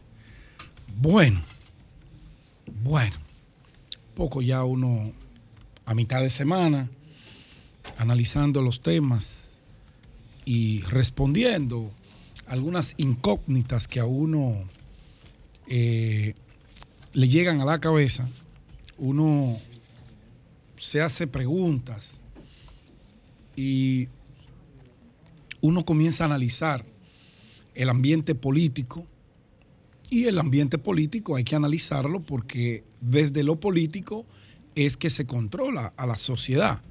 Desde el aparato político, a través de sus instituciones, es que se toman las decisiones que impactan positiva o negativamente a una sociedad. Por eso me sorprendo cuando mucha gente dice, yo no soy político. No, no. Usted lo que no es activista político. Usted lo que no es un miembro directo que está organizado en un partido político, pero políticos somos todos. Porque es que las decisiones que se toman son políticas con connotación para todos los que gravitamos en un territorio. Eso lo acuña Aristóteles. Correcto. Cuando dice sum politicum. Sum politicum. Eh, animal político. Eso se malinterpreta. Cuando Aristóteles habla de animal político es porque el ser humano no puede vivir en soledad. Es, de- es Y interdependiente. tiene que tener una organización. Interdependiente. Correcto. Vive en grupo obligatoriamente. Obligatoriamente. Un ser humano solo en la selva no puede sobrevivir. Necesita de los demás. Por eso es que somos todos políticos. Así es, gracias José. Y cuando hablo de ese escenario político, cuando hablo de las decisiones políticas, es porque tengo algunas confusiones. Yo creo que a mis 50 años, yo indirecta o directamente he participado de las últimas 15 campañas electorales. Desde antes de adquirir la mayoría de edad, ya yo activaba políticamente en mi barrio, a través de mis hermanos, que eran dirigentes políticos. Pero bájale un chin, ponle 10. Bueno. Es que 15 campañas son 60. No, porque son cuatro años. Recuerda que tuvimos un tiempo que teníamos dos cada dos años. Ah, bueno, había elecciones de, de- Congresionales, de- congresionales divididas y eso. Hubo, hubo dos o Más el tres. 96, que hubo un Hubo dos corte de tres de periodo. Fue la de medio 2004, tiempo. 2006, 2008, 2010, 2012 y 2016. Cuéntala. Cinco en, en ocho años. En cinco, ajá. Cinco en ocho En años. ocho años. Entonces, si tú te vienes. Fue, en la- fue en las elecciones del 2000. Cuando eran congresionales cada dos años. Exacto. Entonces, en- Sí, del es 94 verdad, al es 96 fueron tres. Exacto. La, la del 94, cuando se armó el lío con Peña Gómez. La del 96, cuando se cortó el tema de la del periodo constitucional Cuando del doctor Joaquín el Balaguer, 96. pero hubo una segunda vuelta. Hubo que ir a otro. Ahí hay tres Pero procesos oye, del electorales. 2004 al 2016, 2004 2016 son 12 años. Hubo seis elecciones. 2004, 2006, 2008, Correcto. 2010 y 2012. y 2016. Seis elecciones. Sí, porque había elecciones de medio término. Por eso, por eso hablo de esa generalidad y, y doy ese, ese número aproximado, quizás menor, quizás mm, mayor. Pero bueno, lo que quiero significar es lo siguiente. En todo ese ir y venir, uno ha visto cómo es el comportamiento de la ciudadanía, de los activistas y simpatizantes de las organizaciones políticas. Y cuando uno ve algunos números que se presentan en el escenario político, yo me hago la misma pregunta que José se hacía con el tema de la seguridad. Pero ¿cómo es? ¿Qué ocurrió para que los números varíen? ¿Cuáles fueron las políticas públicas que planteó el gobierno, que llevó a cabo, que realizó, para que los números le sean tan favorables al gobierno, al presidente y al Partido Revolucionario Moderno. Porque cuando usted va a los barrios, y voy a los barrios porque es donde se siente más la situación de dificultad de la gente, es donde hay una expresión en grado mayor de cómo están viviendo las familias dominicanas de clase media hacia abajo. Por eso, con toda responsabilidad, la semana pasada, en el hoyo de Chulín, en Puerto Isabela, me atreví, me atreví a afirmar que en estos tres años se ha convertido a la clase media en pobres y a los pobres en indigentes. Y yo sé que mucha gente se molestó y tienen que molestarse, pero más que molestarse, lo que deben es ocuparse.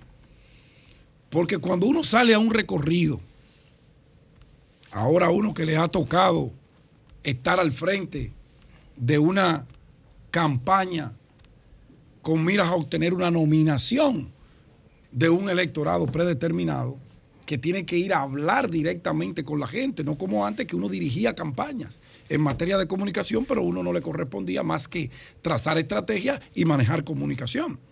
No, ahora me toca ir directo, a hablar, a conocer qué piensa, cómo está la gente, cuáles son sus principales problemas. Me toca. Y qué bonito, porque uno conoce muchas cosas. Doña Consuelo, equipo, yo recorro de lunes a lunes diferentes barrios del Distrito Nacional, de manera muy específica en la circunscripción número 2, barrios pobres. Pobres, porque la clase media tú no a recorrerla ni la alta, ya ahí hay que llegar con un mensaje, porque no te van a abrir las puertas de su casa. Prepara tu mensaje, oíste. Y yo tengo todo preparado, yo tengo una campaña organizada. Ah, ok. Y cuando usted va caminando, que vamos 30, 40, 50 compañeros con la gorra verde, históricamente, los del partido de gobierno o de otra organización te sacaban su afiche, su gorra, su bandera, algo que te hiciera entender a ti que no estaban contigo, ni con el partido que tú representas. Y yo comento cada vez que termino un mano a mano, ¿dónde está el partido de gobierno? Porque a mí no me han sacado en la calle, a mí, una bandera con los colores del PRM. ¿Y ya es un indicador para ti de, de qué? ¿De qué es un indicador para ti? ¿De qué es un indicador? ¿Están trabajando los, Bueno, los- los activistas como para yo mí? no soy surún, ¿Eh? que no me voy a dejar arrastrar por la provocación, que tengo un comentario con eh, la oportunidad que me da la democracia de Antonio Espaillá y don Julio Martínez Pozo, voy a continuar mi comentario. Si tú no tienes paciencia para esperar mi conclusión, bueno, tú puedes ir a contestarle a una allá pregunta afuera. para Pero a mí no. Que, que le cambiaron el nombre de que a los camiones. Sí. que, que que Entonces- que Él dijo eso. Sí. Entonces, Que le cambian los nombres a los camiones. Dije para que parezcan japoneses. para que a ti que te busca buscar Ay, indicadores, que lo que tú buscas indicadores, yo busco la realidad de cómo Digo, está la Los indicadores gente. deberían reflejar la realidad. Exacto, pero no lo están reflejando. Entonces, cuando Pero tú ¿cómo ves esa situación, te pregunta Qué vaina. dónde están esos números. O es que a los PRMistas les da vergüenza sacar su bandera en el barrio donde viven. Yo te puedo explicar. O es, no, no, hombre, no. Yo Yo no quiero que tú me expliques nada, porque lo que yo estoy contando está basado en vivencias Está bien, Suru. en un contacto directo con la gente. Y no me sentiría eh, deshonrado que tú me compares con el doctor Surún, que es el presidente del Colegio de Abogados Dominicanos. No, no, me, no me ofenderías con eso. Tu colega. Y, es, y es mi colega, claro que sí, es mi presidente. Pues yo estoy eh, organizado en el colegio. Bueno, entonces cuando tú vas a hogares, que te encuentra el siguiente escenario. Y abogado del grupo Punta Cana. De, digo, No, Cana, Abrisa, Cana. Grupo Abrisa. Abrisa, Abrisa. es duro, es duro. Entonces, es un gran abogado, es un gran profesional del sonando derecho. Entonces, cuando tú vas a un hogar y tú encuentras a las 12 del día, a las 7 de la noche, esos calderos que parece que por ahí pasó un tsunami y hace años que esa estufa no se prende. O cuando te encuentras una pobre familia de 5 o 6 miembros, lánguidos, con un arroz con espagueti blanco. Tú dices, el diablo, pero ¿y cómo pueden los números estar como me lo están presentando? ¿Qué ha ocurrido del sábado para acá, del 20, del 30? Y no me estoy cuestionando nada. Simplemente me estoy haciendo preguntas porque yo escucho al presidente decir que él mismo no se siente satisfecho con los resultados que han dado los programas de prevención de seguridad del país. El propio presidente, el que tiene en sus manos entrar al despacho, llamar al consultor jurídico y con un decreto cambiar cosas, dice que no se siente satisfecho. O sea, si usted no se siente satisfecho, honorable señor presidente de la República, ¿qué usted cree de cómo deben sentirse los ciudadanos que usted representa? Yo le pregunto, si usted mismo no se siente satisfecho, ¿usted cree que yo estoy satisfecho? ¿Usted cree que Juan López de Los Coquitos está satisfecho? Claro que no. Entonces, ¿cómo es que la realidad es tan distinta a la percepción numérica de estas afirmaciones? Yo sé que el gobierno, con todo su derecho, el Partido Revolucionario Moderno, hará de todo, de todo, de todo. Y cuando digo de todo tres veces, es porque yo sé lo que significa en materia de reelección presidencial el todo. Y ese todo podría ser la salvación del presidente Abinader y su buena imagen y su gobierno, como también pudiera ser su desgracia. ¿Por qué? Porque el 24 no es el 20. Las condiciones que se dieron para su elección en el 20 no son las mismas en el 24, ni en materia social, ni en materia sanitaria, ni en materia económica. Y ese todo que va a tener que hacer el Partido Revolucionario Moderno ante el desafío de tres fuerzas políticas, la del gobierno, la de la Fuerza del Pueblo, la del Partido de la Liberación Dominicana, más los bloques que se puedan formar en esos tres frentes, generarán un escenario que no es el que se está mirando en números. Hay que ir allá abajo para que usted vea cómo anda la situación. Aquí nadie está contento. Aquí solamente están contentos algunos que están en el gobierno. Porque a mí me abordan PRMistas que yo conservo su nombre porque las fuentes hay que mantener la discrecionalidad y la protección de ellos. Eso es sagrado en periodismo. Pero propio PRMista se le acercan a uno gritando que se lo está llevando el Pero mismísimo están llamando Satanás. y las PRMistas diciendo que están contentas. No, esa gente no son PRMistas, esa gente son de un call center que está en la Lincoln. Que yo Pero- la puedo llevar pero- cuando usted quiera. ¿Qué? Pero no a mí no me pueden dar pero clase tampoco de eso. descalifica a todo el que llama, porque si no, No, yo descalifico a los que llaman para eso. Porque aquí no Pero somos idiotas. Anda la Pedro, porra. y dijo, Pues el que Doña llama, el Consuelo, que llama. Doña Consuelo, Que yo sé la quién lo dirige, cómo lo dirigió cuando estuvo con nosotros. Y nosotros todos hemos partido, por lo menos José y yo, hemos estado al frente de programas de eso. ¿no? Yo sé de eso. Ah. Yo conozco eso. No, Entonces, yo lo que me encontré que ¿De se qué- oye muy, muy, muy, entonces aquí hay muy dos. artificial y no es inteligencia. Muy artificial. Ya, bueno, y no es, y no no inteligencia. Y yo le dije que, que cambien el programa porque es que no se oye bien. No, porque Pero es que están no llamando. parece, es que no parece porque no es real. Porque es una línea programática, nadie habla igual en el mismo contexto y menos en esos niveles. Sí, eso eso es no- imposible. no se- Pero bueno, Está ay- mal diseñada. allá cada quien con sus campaña. estrategias, yo no tengo por qué criticarla. Lo que yo sí quiero concluir Digo, diciendo es lo siguiente. Cuando el presidente Luis Abinader, que ya se sabe que él va a ser el candidato, y él está haciendo uso de, ay, por necesidad nacional, yo me voy a presentar de nuevo, mi familia no quiere. Perfecto, eso es un derecho que le asiste.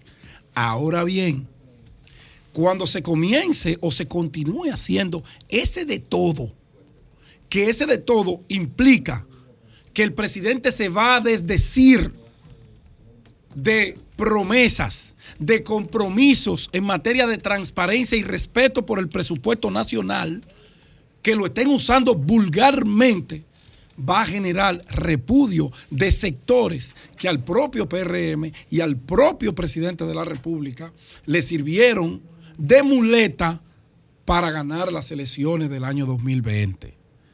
Yo vuelvo y repito, lo que dice este escenario numérico no es el escenario que se está viviendo en los barrios y en la República Dominicana. Cambio y fuera.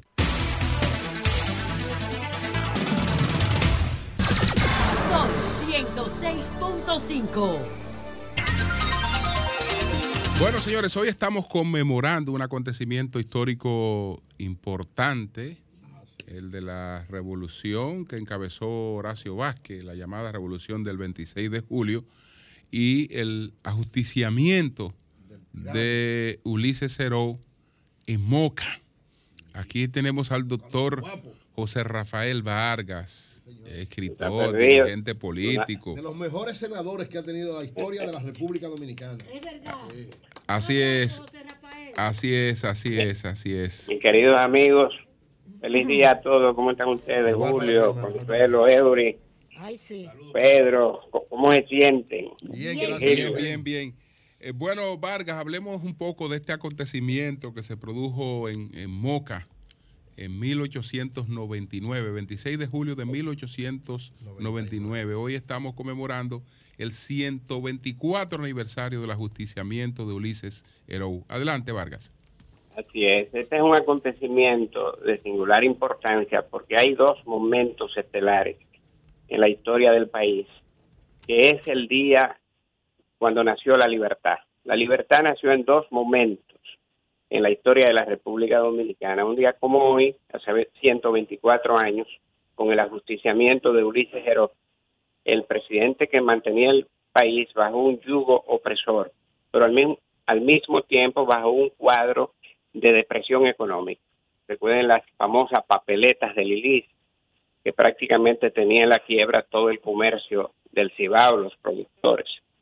Y el segundo momento estelar que tuvo el país fue el 30 de mayo de 1961. Es decir, el momento en que el país restauró su libertad, que la había perdido por dictadores, ¿eh? que mantenían encerrada la cultura de tranquilidad, de paz, de libertad del pueblo dominicano. Y precisamente fueron los mocanos los protagonistas de esos dos acontecimientos.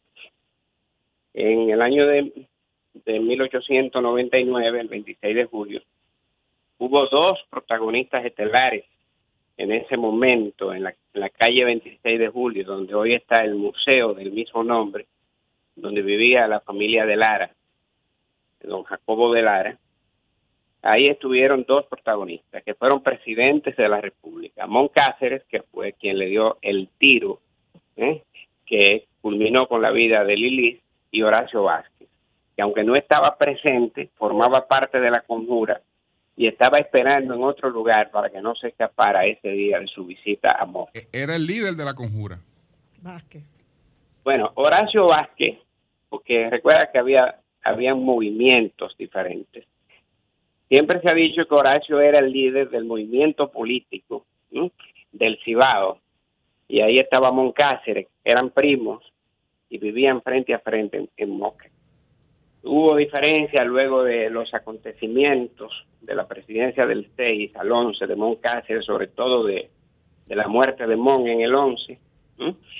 y de alguna forma han permanecido en el tiempo esas diferencias. Lo cierto es que Horacio Vázquez junto a Mon Cáceres fueron los protagonistas estelares de ese acontecimiento. Por ahí hubo 22 eh, líderes mocanos de diferentes niveles que formaron parte de esa conjura. Y la gente siempre recuerda a Jacobito de Lara, que es un joven de 16 años, hijo de don Jacobo de Lara, que eh, estaba formando parte de la conjura que se debió realizar en el Club Recreativo de Moque, pero que finalmente no se pudo y terminó en la casa de don Jacobo, que era el compadre, era el amigo de Lili. Y ya cuando Lili se iba, después de una prolongada conversación con Jacobito, por la espalda, Jacobito toma el revólver y le dispara. Y ese primer disparo lo tumba, pero el que realmente culminó con la vida de Lilis fue el de Moncáceres, que se lo dio en un árbol eh, de Guásima que está en el patio de la casa, donde hoy está la Plaza 26 de Julio en Moca. Eh, es un acontecimiento de singular importancia porque nos enseña el sentido de la libertad. Claro, a partir de ese acontecimiento de 1899 nosotros tuvimos momentos difíciles eh, porque esos cinco años que siguieron fueron fueron de, guerra interna, de enfrentamientos entre liderazgos, de luchas regionales, eh, de, de presidentes que duraron muy poco tiempo, que culmina con la intervención americana del 16. que Dura ocho años y luego viene en el 24 el gobierno de, de Horacio Vázquez, que le gana a Jacinto B. Peinado, eh, hasta el 30, porque eh, Horacio que hay que decir que fue el gobierno que garantizó la democracia plena, la democracia pura, y de un ejercicio de desarrollo social y económico, eh, luego culmina esa, ese gobierno de ocho años con la dictadura de Trujillo. Volvimos a una dictadura de 31 años. Que culmina precisamente con el, el ajusticiamiento que patrocina Antonio de la Maza el 30 de mayo. Otro mocano. Y un, otro mocano y un grupo de, de- de soldados valientes que eh, se enfrentaron a- al yugo de los opresores. Desde ese momento, la República Dominicana ha tenido un, un sistema eh, de estabilidad política, con sus altas y sus bajas, con sus momentos asiagos, pero realmente la democracia ha permanecido, hemos tenido luchas eh, duras como la de 1965, como el golpe de Estado del 63 del profesor Juan Bosch, y algunos momentos como la muerte del presidente Antonio Guzmán en el año de 1982, etcétera. Pero han sido los años eh, de mayor estabilidad que ha tenido el país. Vargas. Que yo Sí, sí. no, así, con- con- comple- concluye la idea, por favor, que tú decías antes de la pregunta. que yo, que yo diría que ese proceso de estabilidad real, eh, de democracia auténtica, eh, comienza en el año de 1978 hasta el día de hoy, con el gobierno de Antonio Guzmán, hasta el día de hoy. Eh, yo creo que ese es eh, un reconocimiento que hay que hacerle a esos grandes líderes que forjaron la libertad y que garantizaron la democracia a lo largo de estos 124 años. Vargas, cuando mucha gente critica la separación entre Leonel Fernández y Danilo Medina, eh, y que no se le explican, que cómo es posible que después de esos vínculos eh, pues acaben separados. Eh, siempre he dicho que esa ha sido nuestra, nuestra historia. Aquí no, no hemos tenido nunca dos líderes que hayan tenido eh, los, esos vínculos tan cercanos que no hayan terminado enemistado. Lo digo por lo que acabas de referir ahora, amigo, eh, Luperón y Lilis, que, que- que acaban, que acaban realmente que acaban eh, ah, enemigos. Pero- apoya totalmente. Primero, enemigo totalmente. Entonces, las cosas Peña Gómez van. Magluta. Peña Gómez y Maluta, pero Peña Gómez, Blanco y Peña pero Gómez. Peña Gómez y vos. Peña Gómez y vos, exacto. Peña Gómez y vos también. Es decir, es, eso, ha- eso ha sido una cosa que se, que, que se, que se ha repetido eh, de manera constante.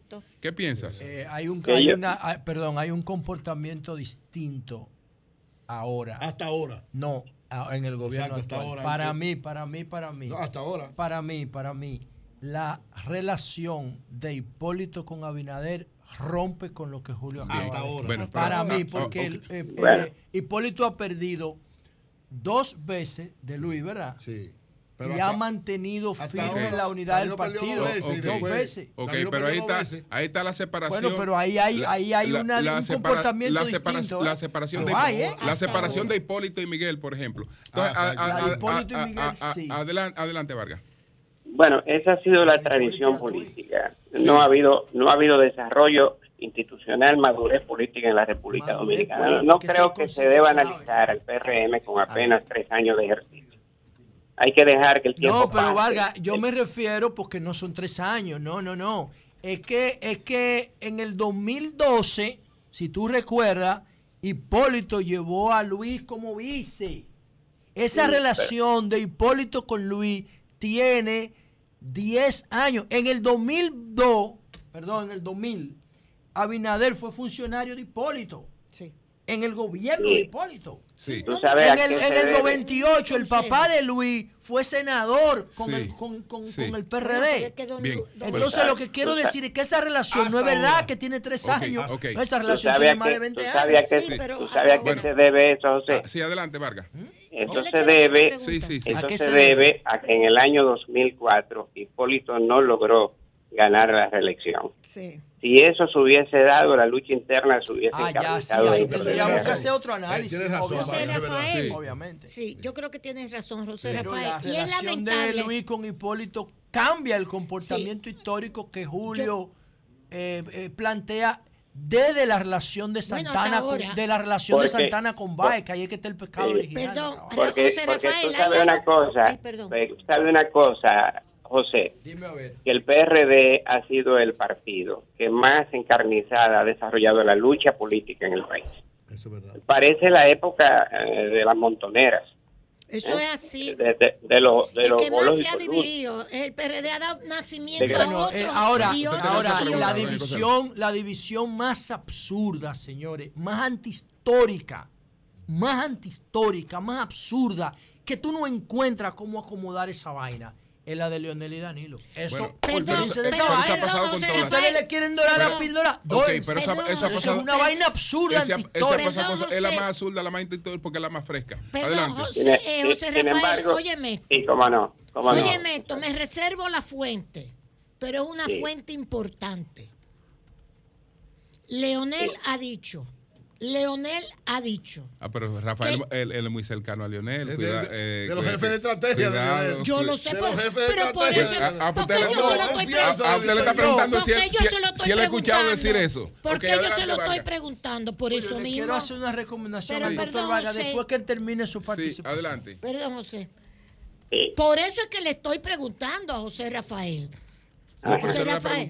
ah, le va a preguntar ahora. Sí, José Rafael. Leonel ha dicho que no apoya a Danilo. A Danilo no, ¿Cuál porque Danilo no es PLD? candidato. Danilo no es candidato. A Danilo no.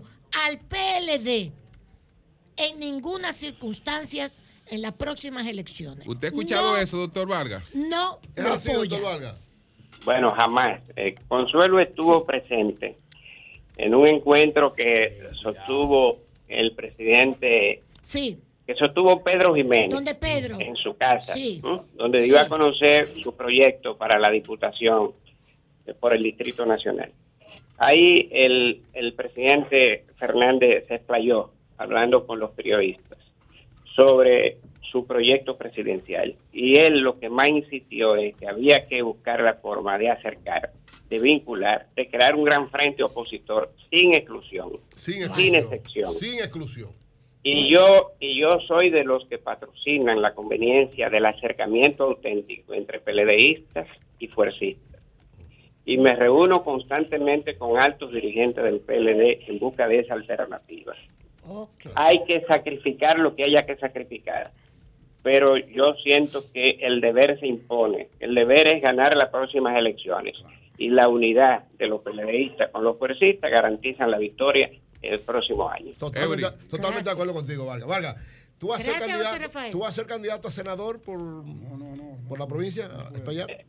No podré ya porque tengo una, una posición que me obliga a dedicar todo el tiempo aquí en Santo Domingo y además yo había manifestado que quería dar paso a una nueva generación que asumiera la candidatura. Yo soy de los que piensan que la gente no debe eternizarse en los puestos y por vía de consecuencia yo di paso después de dos periodos de 10 años a que otro compañero asuma esa posición, sea un compañero de la fuerza o sea un compañero de la alianza que se deba formar. felicito, Mira. hermano. Eso Pedro, te felicito. tenemos que- Juan, pero sí. es que, es que Abril Peña Gómez me está escribiendo. Abril ¿Qué Peña dice Gómez. Abril Peña Gómez? Dice Abril, eh, dice, papi Peña Gómez y Bosch y papi Magluta, Balaguer y Peinado, Balaguer y Fernando Álvarez No es que ha sido la historia, Juan es que esa ha sido la Bosch, historia que no hay, y no hay- Juan no hay- yo, Bosch lo resumí, pero, pero pero eso ha sido, eso ha sido un constante. Pero oigan Claro. esta Sí. última que Eso es ha sido lo importante, mismo. Julio. Sí, la Julio, misma. esta última. Sí. Juan Bosch, y esa es importantísima, y Juan Isidro Jiménez Jiménez Grullón. Grullón. Y Juan Boy Albuquerque. Es una constante que Una se constante. Pero Bueno, no, la Gracias, constante Abril. se rompe. Mira, se rompe con. Hipólito Ok, Luis. o- ok. Eh, No, pero fue por otras circunstancias. Sí. Bueno, pero ahí hay. Pero está todas bien. tienen Está circunstancias. bien, está bien. Eh, ahí se rompe. Pero Ok. anyway. La generalidad es lo que plantea. Anyway, la única diferencia es que ya estas relaciones terminaron y la de Luis e Hipólito Bien, no ha terminado. adelante. Pero, eh, José Rafael, mira, Sí, esta- adelante, el jueves pasado se estrenó la película Oppenheimer, basada en la vida de Robert Oppenheimer, el arquitecto de la bomba atómica de fisión. Y a mí me encanta poner estos ejemplos porque ahora mismo Oppenheimer está generando más taquilla que Barbie. Para que tengamos una idea, un tipo que es un físico cuántico que diseña bomba atómica y está generando más taquilla que el fenómeno de Mattel. Sí, porque te digo esto. sobre el drama de la bomba atómica. Sí, exactamente. Te digo esto porque para la la- humanidad. Sí, la historia que hemos ido a Moca contigo a conocerla, hemos ido al museo de Moncáceres y todo eso. eh, todo lo incentivo que ofrece la ley de cine de República Dominicana y tú que has sido un promotor permanente de, de la, de la imagen de Moncáceres y del asesinato, el- la muerte de Lili, qué sé yo. ¿Por qué ustedes no hacen un esfuerzo de llevar esta historia tan fantástica, tan maravillosa, tan reivindicadora al cine para que las nuevas generaciones puedan consumir a Moncáceres? Porque a través de los libros viejos llenos de mojo no lo van a consumir. Tú sabes que cuando Eury estaba filmando su película en el Museo Moncáceres, él conversando con nosotros nos dijo que tenía la idea de hacer precisamente lo que tú estás proponiendo. Y yo creo que un algo brutal, momento. pero tú- yo te estoy hablando de Oppenheimer, una superproducción. Pero Eury no tiene qué hacer bien. No, pero Eury puede ser parte Claro, de no, no, Pero, Bueno, pero- bueno, pues gracias, José Rafael, muchas Mira, gracias. Pero, pero mira, Julio, no solamente Mon. Ok. En- en- próximamente se va a inaugurar, ya está listo y quedó bellísimo. Si ustedes tienen la oportunidad de irlo a ver en Tamboril, vayan, el Museo Histórico Cultural Horacio Vázquez. Doctor, También. Doctor, En finalmente un casa- saludo, un saludo directo, En- amigo. Yo le pregunto. Gracias. En la casa donde vivió Horacio Vázquez. Oye, eso hay que ir Es, a ver. es- es una obra que está patrocinando el presidente de la República. El- el- su papá vivió cerca de la casa eh, de doña Trina de Moya y Horacio Vázquez. Sí. Y yo quisiera que vayan a ver aquello, porque es otro proyecto cultural interesantísimo de reivindicación de la historia dominicana. Correcto, doctor. Allá antes de irse, eh, eh, que no me quedó claro, usted decía que en pro de ganar las próximas elecciones hay que sacrificar lo que haya que sacrificar. ¿Cree usted que el Distrito Nacional, la Fuerza del Pueblo, lo tiene definido en cuanto a senadores y alcaldes o todavía hay posibilidades de algunas cosas? Hay posibilidades de todo en todo el país. Y yo creo que hay que estar abiertos para eh, nosotros garantizar la apertura total. El Distrito Nacional, la fuerza, tanto en el distrito como Ah, bueno, caramba. La- lástima, que, llamada. lástima que se cayó. Bueno, pues muchas gracias, doctor. Ya, ya habíamos la provincia concluido. de Santo Domingo, Sí, en la pero provincia de Santo gracias, gracias, doctor José Rafael Vargas. Y qué, lástima eh. que se cayó Que la llamada. pa- la Cami fuera.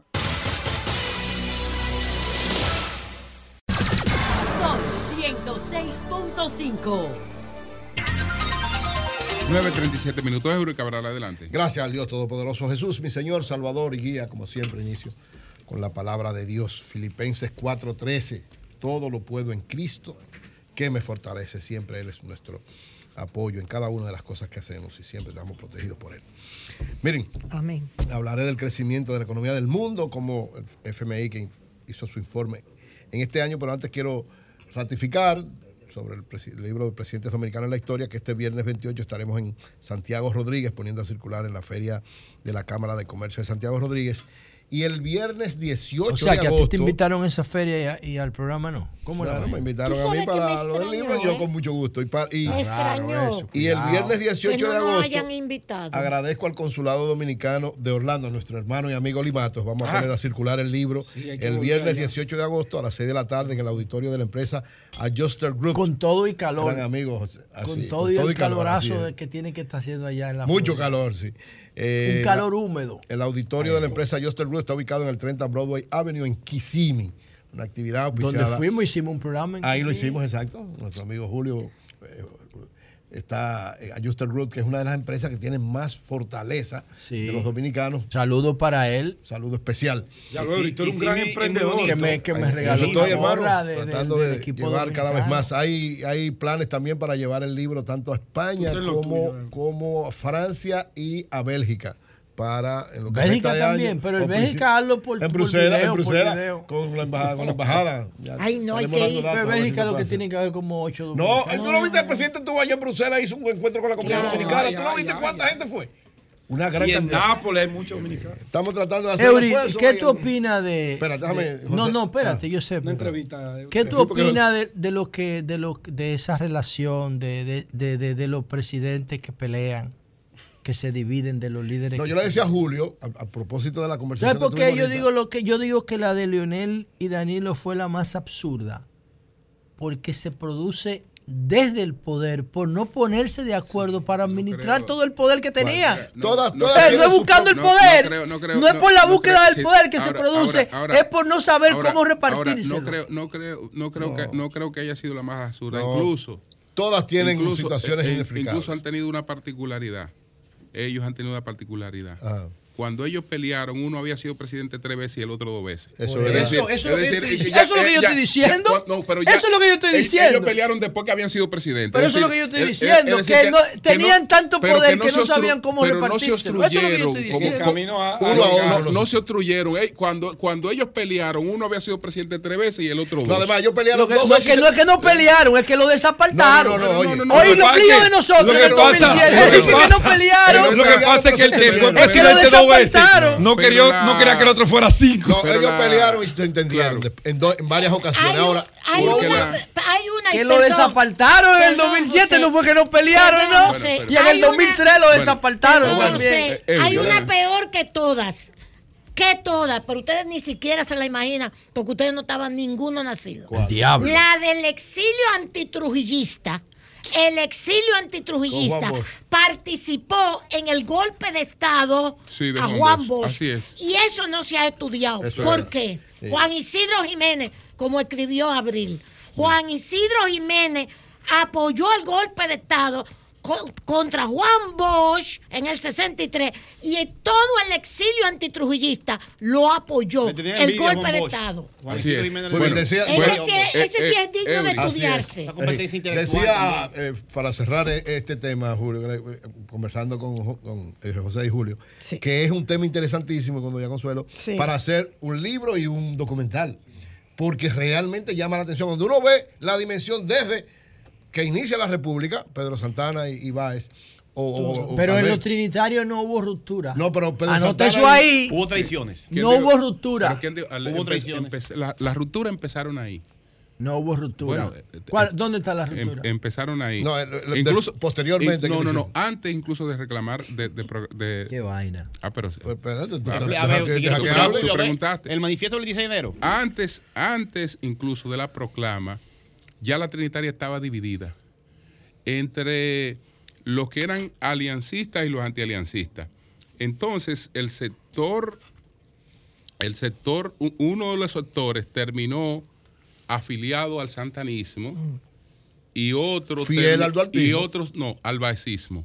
Porque ah, posterior. Porque el grupo que lideró, que el grupo que encabezó Sánchez se fue con Baez. Que tenía, que tenía la juventud duartista. Para la juventud duartista no hubo una figura más atractiva que la de Baez. Sí, pero no significa que traicionaran a, Santa, ah, Duarte. No, es que se fueron no, con Baez, es otra. Claro, es por el vacío que se produce eso. Nadie está hablando de Pero yo no me refiero a que no hubo un pleito entre Duarte con Sánchez o Duarte. No, no, no. Pero la Trinitaria con la salida de Duarte, desde que Duarte salió al exilio se dividió en dos. Pero, pero no pelearon. no pelearon. Yo creo que no hay elementos históricos, pero la firma, la articulación política con los conservadores la hizo fue Sánchez. Sánchez, se fue, claro, se fue. Y luego Y los conservadores se fueron al otro lado. incluso del santanismo. Claro. Lo, importante es que ha habido en toda la historia, desde sus inicios, entre los, dos líderes principales del momento, siempre ha habido una situación. Siempre. No, los Sánchez, los Sánchez, los Sánchez, los Sánchez. Ahora también los, Sánchez, los Sánchez cerraron filas con con Santana, no, eh, digo con Baez. Con el Baez, sí. Con Baez, sí, que era la parte liberal. Sí la parte menos que, era, la parte liberal. cerraron filas con el, que, intentó, con el baicismo. Intentó varias veces mientras, mientras Mella, eh, mm. pues cerró fila con Santana, porque sí. Mella entendía que Santana era la garantía de eh, que se mantuviera, digamos, la República. Y los otros hicieron, hicieron, eh, cerraron filas con, con, con, con Baez, hasta el extremo de que todo este conflicto del que, que, culmina con el fusilamiento de María Trinidad Sánchez, etcétera, es una conspiración en la que se entiende que va estaba involucrado eh, para, para, supuestamente matar a Santana. Ahora, yo te decía, José, que lo de, lo de Luis Abinader y Hipólito. Todavía hay que esperar, primero que termine el gobierno de Abinader y que venga entonces el enfrentamiento entre lo que los dos auspician para ver qué va a pasar. ¿Tú sabes por qué? Sabes? Supongamos que en el 2028 el enfrentamiento sea entre un partidario de Luis Abinader y un partidario de Hipólito Mejía, la sucesión, quiero decir, ¿verdad? Si logra reelegirse.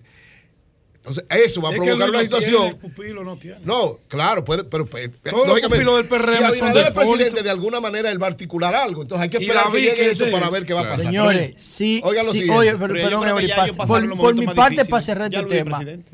No hay forma, oye, oye, no hay forma de que el presidente Abinader haya gobernado con esos buenos vientos si tuviese una fractura interna hasta cualitativa en su partido. Hasta ahora. Lo que pasa es que no tiene, o sea, no tiene, una, no tiene, una tiene, tiene disidencia cualitativa como Albuquerque, como Guido, pero no, tiene una disidencia fuerte cualitativa como Hipólito. No, la tiene. Hipólito ya está o sea, Hipólito le ha hecho ese juego de gobernabilidad a Luis. Es que Hipólito ha sido inteligente. José, hasta políticamente. También, eso es madurez política. Cambiando el ritmo histórico. Lo ha hecho. Además tiene que hacer eso para poder impulsar el proyecto de su hija. Señores, reitero. Claro, ahora, la tradición de los sillazos. El, PRM lo ha hecho muy, bien. Hasta ahora sí. La unidad eh, ha sido parte de la clave. Lo que, le faltó a Leonel, lo que le faltó a Leonel y Danilo lo, lo han tenido hasta ahora, Hipólito sí, y Luis. Ojalá lo mantengan. Ellos lo tuvieron en su momento. El Fondo Monetario Internacional.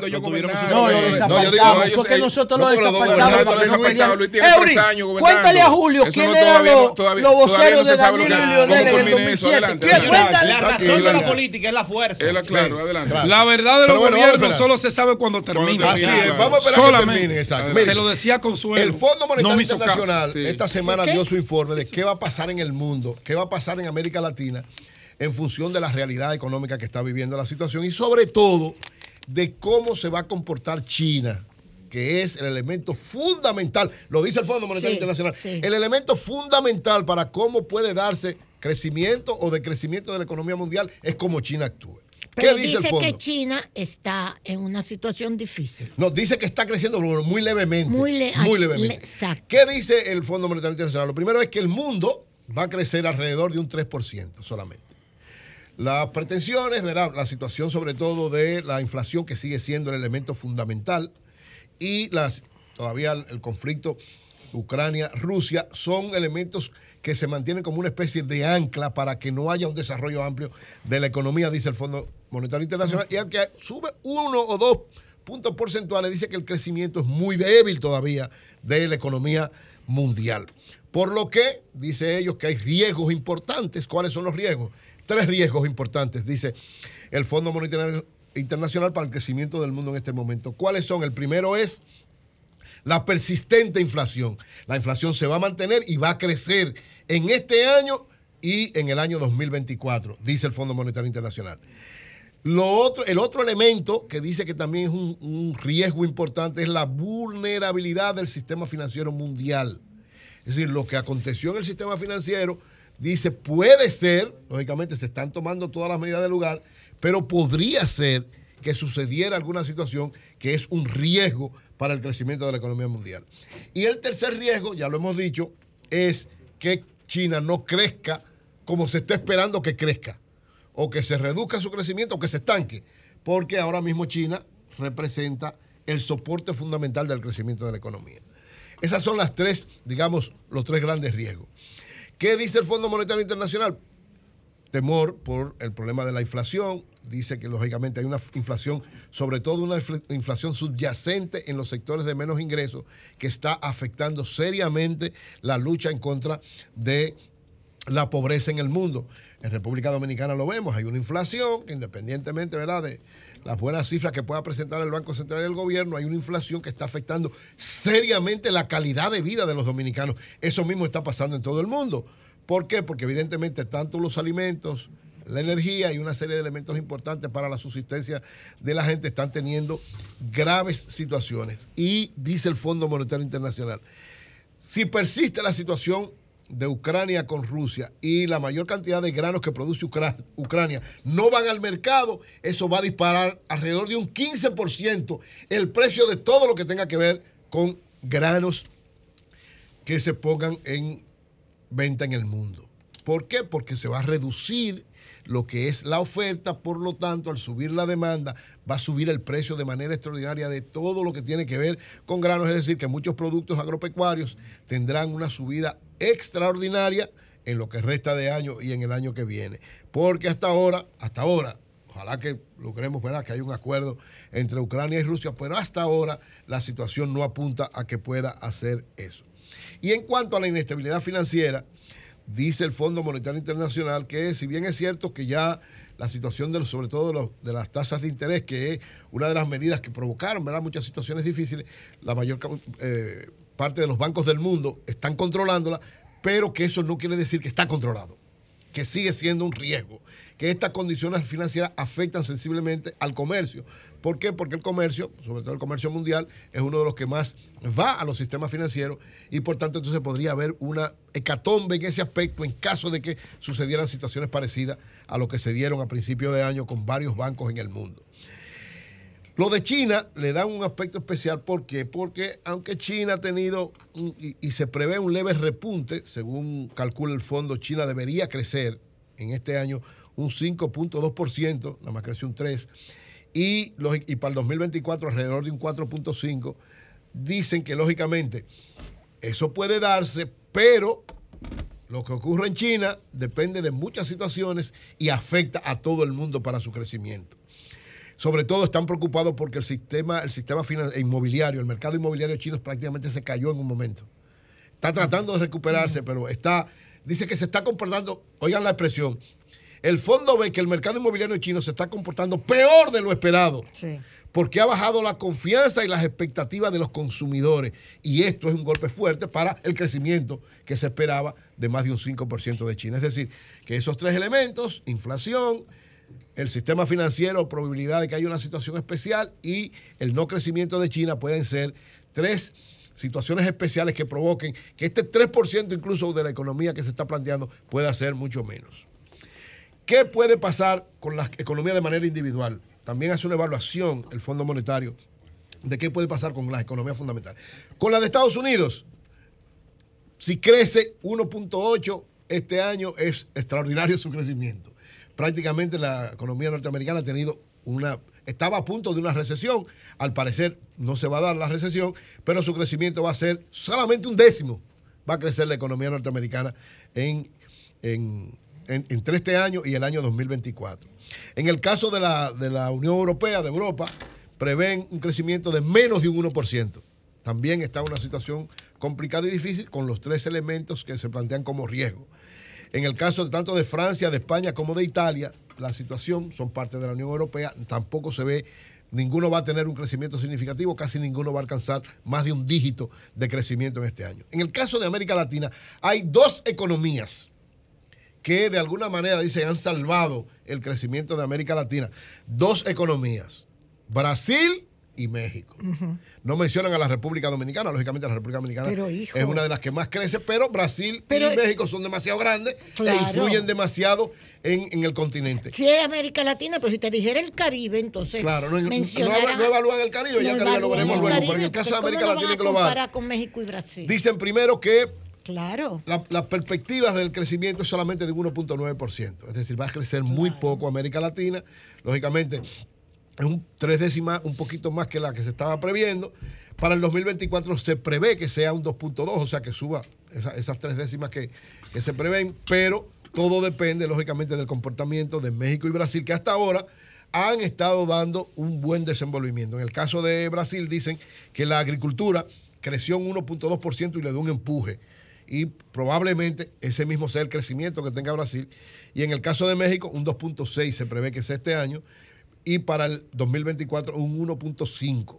Es decir, que independientemente de que se están comportando bien, todavía su nivel de crecimiento no alcanza ni siquiera las perspectivas del crecimiento mundial.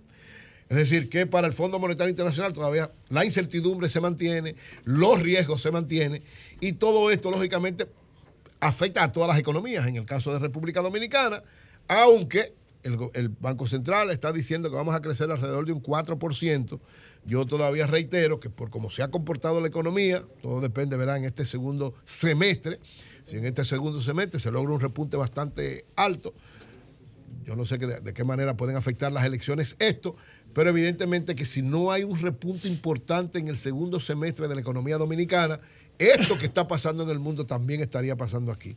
No creo que la expectativa de crecimiento de un 4%, lo he estado diciendo, se logre en República Dominicana, sino que estaremos alrededor del crecimiento promedio mundial entre 2 y 3%, salvo que acontezca una situación especial la República Dominicana, lógicamente, en medio de este drama tan difícil, está tratando de manejarse lo mejor posible, pero persiste la inflación, persisten varios sectores que están en situaciones muy complicadas, se han incrementado los niveles de pobreza y aunque el gobierno ha hecho un esfuerzo, hay un deterioro de la calidad de vida de la mayoría de la población fruto de todo este Ese es elemento. un discurso opositor. No, no, no es un discurso realista. El discurso del Fondo Monetario. Yo estoy hablando como si fuera el Fondo Monetario Internacional. No creo. Como si no, ¿cómo estoy hablando? No, demasiado opositor. No, yo- no, no es No, opositor. es porque, real- ah, porque tenemos. Ser realista es ser opositor. Yo creo que O te- sea, yo digo, Eso si le llama- damos 3%, tenemos el crecimiento de la economía Jonathan mundial. riéndose. Sí, no, Mira, porque- Jonathan No, riéndose. porque si es por Jonathan, estamos en lo mejor. No, eso se llama- ¿Usted es un discurso gobernista? Jamás. El tuyo, jamás. el tuyo Yo se llama realismo. Ah. Realismo mágico. Lo que hay un elemento, Eury, que, la- yo le estaba señalando, voy a aprovechar. Gabriel porque- García pero Márquez. Hay un, Gabriel ele- García hay un Márquez, realismo elemento que, mágico. que el análisis de oposición no está incluyendo y es básico. Ajá. La valoración, por ejemplo, del presidente Abinader no es solamente por la valoración de su gestión y su gobierno, sino es una expresión de la valoración de la oposición. Claro. Es decir, eh, Abinader marca su punto no solo por sí mismo, hay que tomar en cuenta que la oposición tiene números también por responsabilidad del comportamiento de la misma Pues yo oposición. no estoy hablando de Abinader, yo estoy hablando de la economía. Eh, Tú sabes que lo Claro, no, yo estoy, yo no estoy hablando de Abinader, yo estoy hablando de la economía ahora. Si Por- tú tienes una posición dividida, no, fragmentada, politi- ¿tú crees que te y diga en por- los tribunales es más difícil No, yo te voy a decir una cosa. Políticamente todo el mundo sabe cuál es mi posición. Claro. O sea, porque yo estoy claro, siempre he estado claro. Yo digo, La oposición debería ser un pero gran estás frente. haciendo un análisis económico que No, no, yo estoy haciendo el análisis económico partiendo del fondo. No, Ya no, lo estoy partiendo del fondo eh, monetario. Y a partir del fondo hago la proyección hacia República Dominicana. Ahora, ahora, políticamente yo siempre he dicho, estoy de acuerdo con un gran frente opositor. O sea, sí, y creo, tiene más posibilidades la oposición unificada para enfrentar al gobierno. Julio Ahora, Julio han entendido claro. que lo correcto es ir separado. Ojalá pudieran darse en algunos sitios acuerdos porque hay que dar un mensaje de unidad por sí, que yo creo que con tres frentes opositores no nadie gana en primera vuelta y en la segunda vuelta tiene que haber unidad pero desde el principio, o sea, tiene que haber una actitud unitaria ahora, por eso me gustó la posición de José Rafael Vargas ahorita. Es decir, hay que hacer todo el esfuerzo sacrificando lo que haya que sacrificar para que haya un mensaje de unidad en la oposición, porque con esta realidad económica y una posición unificada es muy difícil que el pueblo dominicano vote por una reelección. Cambio fuera.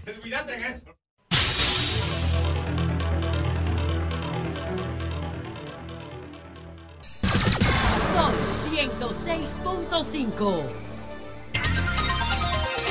Bueno, Nayib Bukele, el presidente Nayib Bukele contrató a Magali Feble para... ¿A quién? ¿A Magali Feble? Para preparar a las reinas salvadoreñas Oye. para el mismo universo. Anda pa'l Sí, carajo. contrató a Magali. Ah, pero ahí están las fotos ¿A de Magali Magali. Y- presidente de Nayib la-? No, la contrató. La contrató. O su gobierno, Él necesita, eh, él necesita que, que, que ella, que ella le ponga piedra, cañón a las mujeres salvadoreñas. ¿Pero pa' que van a qué? partir- Pero no, ella- ella a debió contratar a Edgar Contreras. Pero qué claro. quieren poner No, pero ella- no, pero a ella las no- mujeres no, salvadoreñas. no, porque Y ella mujeres asesora en con todo. cirugía pueden ser. Ella asesora Ah, en todo. Ella Sí. Ah. Las mujeres con cirugía pueden ser candidatas. No, no, Sí. te doy un dato, te doy no, un dato claro, ahora. claro. Oye, oye, oye, oye. Ponlo de verdad. Oye, oye, el promedio de puede cir- ser, oye, si oye, el promedio No, de cirugía de una candidata de ese nivel, el promedio está por encima de 15. Lea, mira, ahí está. El promedio. Mira, ahí a Nayib Mírala Bukele, ahí. mí- míralo ahí a Nayib Coño, parece un Bukele y a, y a Magali eso. Feble. Hey, Es un montaje, es un montaje. José, no, no, no. Contra, ¿Ese Bukele? Ese ese contratando, a, contratando a Magali Coño. para preparar a las candidatas salvadoreñas para el mismo universo. ¿Viste? Es normal eso. Sí. No, pero está bien por Bukele. Pero en tiene, El Salvador tiene que poner no hay su país en nadie. competencia. ¿Eh? En El Salvador no La- hay nadie la- que haga no, eso. el- No, pero, nadie, aquí- pero nadie ahora, mejor que nadie Magali. mejor que Magali. No, nadie mejor que Magali. Todos los concursos de belleza son. Magali Ningún país que entienda. Ah, pero mira, verdad la vaina. Ah, concurso aquí y, y- Ah, y en Puerto. Rico y en. Haití. Ahí no hay montaje, ¿no? Entonces, Ay, pero es verdad. Sí, sí, sí, está bueno. Magali, no. Todos los, belleza, todos los concursos Sí. de belleza son tóxicos. Bueno. Ahora, yo ¿Cómo creo va a que- ser tóxico? yo creo que Todos gente- los Eh. concursos de belleza son Totalmente tóxicos. tóxico. Bueno. Creo- Eso, eso tóxico. debería que No sé si son tóxicos, no pero creo que es Son No, no es verdad. Es por eso No, que lo está verdad. diciendo. No es verdad. No sé si es verdad. tóxico, Eso da vergüenza. Son creo que que una muchacha se cuide el cuerpo, lo tenga bonito y tenga que competir con alguien con cirugía. Sin teta no hay paraíso. no es. Sin No, teta no, hay paraíso. Tú no has visto la serie. Sin teta no hay eso paraíso. vamos a llamar. ¿Por qué la gente Esa es le gusta una de las degradaciones más grandes que hay de poner a la mujer. bueno, Hasta se siguiendo su cuerpo según los delante de todos ¿por estos qué el tema de la, sexualidad con- Ah, que en Cuba no hay concurso de No, tú eres Claro loco. que sí. Hombre, es un No, esta- no- Búscalo, Cuba ve. no- ¿A que no lo hay? Claro. En Cuba no hay concurso de nada. No hay En, concurso en Cuba todo se impone. No, hermano, es que ahí se se respeta a la se mujer. Respeta, es. claro que se sí. respeta Pero- eso. Mi hermano, yo conozco el, mundo. una vagabundería esos concursos, el perdón. mundo. ¿Ustedes no recuerdan algo que pasó? Pero eso fue al principio de la, al principio de la, de la Revolución Cubana. Sí, ¿qué pasó? Que, el- bueno, Fidel había pronunciado un discurso llamando a consumir el producto criollo. Y entonces, en principio, organizaron un concurso. Y parece que él estaba entretenido con algo que no era producto criollo. Y una cubana le dijo, comandante, pero usted llamó a consumir el producto criollo. Y él le dijo, ¿y usted cree que, y qué es lo que ella está consumiendo? ¿Y qué es lo que ella está consumiendo? Cuba, en Cuba no hay, en Cuba, en Cuba no hay mis universos. Bueno, señores, señores, tenemos a Magali Feble, tenemos a Magali Feble para que nos explique en qué consiste, en qué consiste, en qué consiste Magali. Buenos días, Magali. Hola, buenos días. Bueno, lo, lo primero, Magali, es felicitarte, felicitarte eh, por esta, este logro, porque esto es un reconocimiento a tu trabajo de, de- de muchos años. Entonces, ¿en qué consiste esta contratación que tendrás con el gobierno del, del Salvador? Eh, bueno, el gobierno de El Salvador sabe que la sede de Mis Universo va a ser allá. El presidente es una persona que está muy consciente de lo que significa esto para el país. Mi participación consiste en asesorarlos para que la elegida de Miss El. Salvador sea una excelente anfitriona y asesorarla en su preparación y en todo lo que en todos los conocimientos que yo tengo dentro de del trabajo que hago con las reinas. Y entonces, ¿qué pasará con tu seguimiento y con tu compromiso con las dominicanas? Ese compromiso no se cambia, ni se altera, ni sufre nada, al, al contrario. Eh, no sé si el comunicado lo leyeron completamente, pero recuerden Sí. que cuando yo era directora de Puerto Rico, también era directora de República Dominicana y soy la única directora a nivel internacional que ha podido colocar sus dos candidatas en las tres finalistas. Muy bien. Magalis, Jonathan cuestionaba aquí. ¿Cómo estás, Jonathan? Bien, bien. No, Eh, sí. la- fuera de Saludos. forma, pero está bien. Mira, Magali. Sí, Jonathan, eh, conversamos aquí de- antes de tener el honor de conversar contigo. Si las mujeres que participan en los certámenes de Miss Universo o cualquier certamen de belleza pueden tener algún tipo de arreglito ahí de eso que la, la ciencia y la estética permiten. Bueno, ¿por qué no? Eso no es una limitación. Creo que eh, los concursos de belleza han evolucionado bastante. Las La mujer del candidatas, Chapo pues, es si la mujer piensa, si las mujeres piensan que haciendo, que si tienen una incomodidad física y la quieren mejorar, pues eso es parte de, la, de buscar ellas tener éxito en su competencia. La organización no lo prohíbe. Y no habría que poner Pero- una categoría en el premio. Ya, para ya han cambiado, cirujano. Magali, es cierto que, bueno, han variado también un poco las reglas, porque antes no podían participar en los concursos eh, damas ya después de, de haber tenido hijos. Ahora pueden, ahora pueden, pueden participar. Ahora pueden participar. Las nuevas reglas adoptadas por la organización de Mis Universos son unas reglas que buscan favorecer a la mujer. Hay personas que, se, que, que no lo entienden, pero yo les quiero explicar algo. Eh, era muy sabido que había muchachas que para competir, como sabían que no se les permitía entrar embarazada, pues procuraban hacerse un aborto. O había muchachas que pensaban que ya, porque eran madres, pues no podían competir. Al final la competencia es como si como compiten las reinas del Caribe tienen hijos, algunas de ellas. Entonces, ¿por qué si esto es una competencia deportiva, lo único que se compite con belleza, pero es más aún? Esta competencia es más compleja porque las candidatas tienen que entrenarse en un gimnasio, en hacer dieta, en prepararse para caminar bien, en prepararse para vestir bien, en prepararse para lucir bien. Es más complejo que cualquier eh, competencia deportiva de, femenina.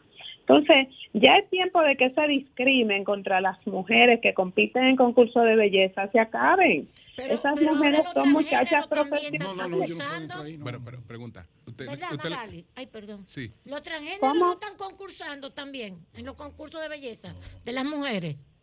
Están concursando, pero Qué tienen que demostrar, espérense, porque hay una diferencia en los transgéneros, tienen que demostrar que se han hecho la operación para convertirse en mujer. Ay, mi madre. O sea, no es que pueden venir y porque yo soy y porque yo soy gay puedo entrar, no, ellos tienen que cumplir con unos requisitos porque a nivel internacional, recuerden que esta es una competencia que es de Estados, nace en Estados Unidos, es americana, es como cuando me viene a competir una candidata que ha sido criada en Estados Unidos, la gente ah, no habla muy bien el español, es que si cumple con los requisitos, nació aquí, se crió afuera, porque se fue a estudiar, encontró una mejor oportunidad con su familia, o porque por la razón que sea, porque todo el que migra va buscando una mejor calidad de vida, no se le puede cerrar la puerta si ella demuestra que es ciudadana dominicana, tiene sus raíces aquí, ¿me entiendes?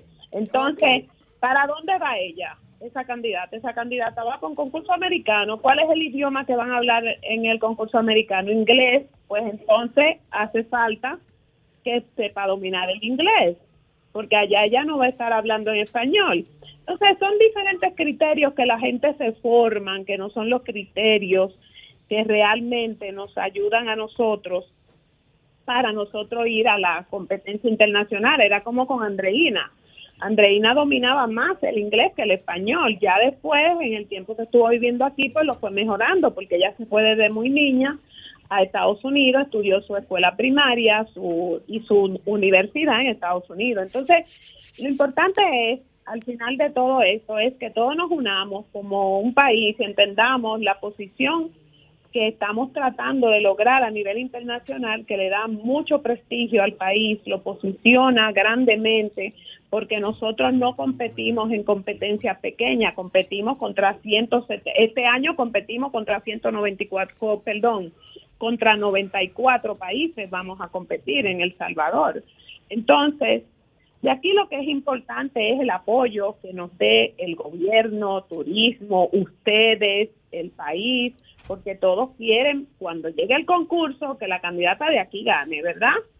Porque entonces sale ese sentido patrio. O sea, ahí lo que necesitamos es unirnos y tener el apoyo que se necesita. Pero si empieza, las especulaciones del ser humano siempre van a ser muchas, porque el cerebro humano no hay quien lo supere. Eh, al final, creo que también esta es una excelente oportunidad para la candidata del país cuando llegue a El Salvador. Y por último, pues ni siquiera las personas que son gemelas se parecen, nunca son totalmente idénticas. Yo las puedo vestir iguales, las puedo maquillar iguales, las puedo peinar igual y poner los mismos zapatos y siempre va a haber uno que lo va a lucir Magali, al otro. ¿Cuál es la vinculación eh, que mantiene, si es, si es que la mantiene, eh, Donald Trump con la, con la organización? Y me gustaría que nos dijera, eh, en principio, cuál, cuál- fue tu relación con, con Donald Trump. Eh, bueno, comencemos por decir que ya Donald Trump no tiene absolutamente nada que ver porque él le vendió el concurso a una organización que se llamaba ING, que era una organización que se dedicaba a hacer deporte y eventos deportivos. Ellos la vendieron para adelante, que ahora la compra, la compró otra persona. Mi vinculación con el señor Donald Trump eh, siempre fue una muy buena. Tuve la bendición y cuando digo bendición, yo sé que para hay gente que le gusta, hay gente que no le gusta, pero yo no dependo del criterio de los demás.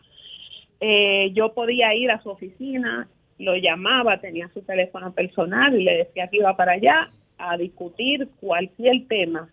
Y especialmente cuando yo hice los hice los arreglos y las gestiones para que se celebrara en Puerto Rico el Miss Universo porque habían comenzó ahí más de cerca la relación. Él siempre entraba a saludar a los directores y a saludar a las candidatas. Y nos veíamos ahí A lógicamente como saludarla y a manosearla también. No eso no, puedo decirlo Eso está, eso está no que- documentado. bueno el que lo documentó no sé yo le hablo de lo A que saludarle y a que manosearla también. Oye, yo no leí 16 acusaciones de agresión pero no sexual. necesariamente de esos casos. Exacto. De esos casos, Julio, hay dos de esos casos. Ok, dos, pero Mire, eso no es algo que Sí, nosotros tú estás tenemos que diciendo que aprender todas las a que van controlar. también se manosear. mí, Adelante, Magali. yo fui De de, verdad, José, se te mire, la yo fui No directora y yo fui la que que hice, bueno, pues Adelante, nada. pa- para con- con- concluir. Decías, Magali, que fuiste directora. Y también fui la persona que llevó el concurso en dos ocasiones a Puerto Rico. En dos ocasiones. En una de ellas ganamos el concurso allá. Yo quiero decirle a usted que yo no puedo decir eso y yo no tengo por qué taparlo o si lo hace y yo lo veo, lo digo. ¿Me entiende? Pero yo no lo vi. Y ese señor entraba y siempre fue muy respetuoso. Nunca lo sí, vi muy decirle una frase era. ni nada a ninguna candidata. Así que en ese sentido no me quisiera que me involucrara en eso porque yo no vi eso. Eso es como a mí, hasta a mí misma dicen cosas feísimas que, que usted, oiga, a uno le duele. ¿Me entiende? Entonces yo, como uno está expuesto a los chismes y acuérdese que son cosas y cada vez que hay campaña política, todos los años que salen todo ese chirreguerete vieja a decir que las manosearon, que le, que le hicieron, que no le hicieron. ¿Por qué no lo dicen en el momento?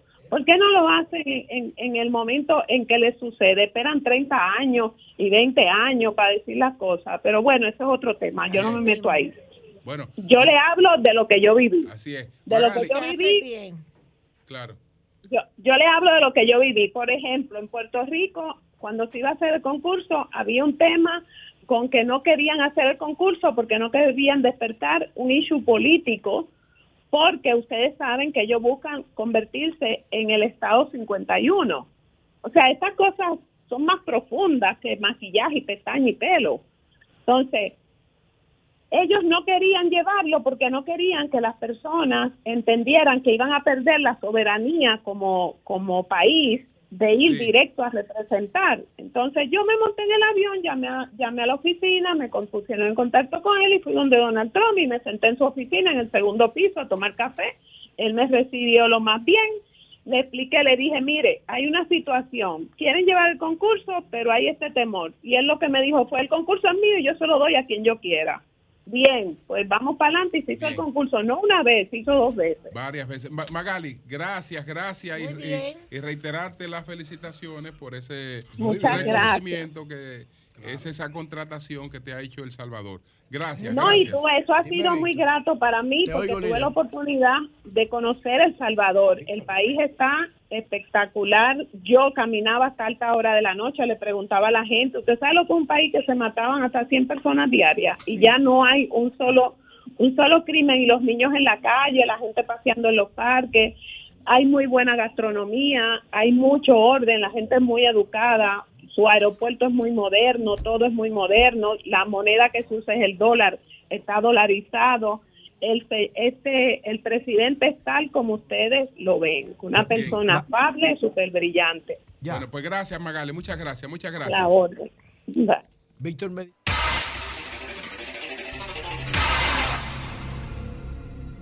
El sol de la mañana. El sol de la mañana. Son las 10, 20 minutos. Jonathan, adelante. Saludos, República Dominicana. Saludos a toda la gente de trabajo que nos honra con su sintonía. Saludos al equipo de producción y a todo el panel. Hoy, a las 4 de la tarde, en Santo Domingo Este, el presidente de la República, Luis Abinader, va a encabezar la inauguración del remozamiento, la primera fase del remozamiento del malecón de la Avenida España, el malecón más extenso y bonito del país porque está frente a aguas turquesas, mansas, y eh, se está remozando bajo la dirección del Ministerio de Turismo gracias a las gestiones del alcalde Manuel Jiménez, que en la el primer Consejo de Ministros que se celebró en el país, en la gestión de del presidente Abinader, le presentó al gobierno una serie de obras estratégicas de gran impacto para el municipio y la primera fue este malecón. Luego se hicieron reuniones con el actual ministro eh, de Turismo, David Collado, quien también está interviniendo en el Parque del Este, que es un área que administra deportes, pero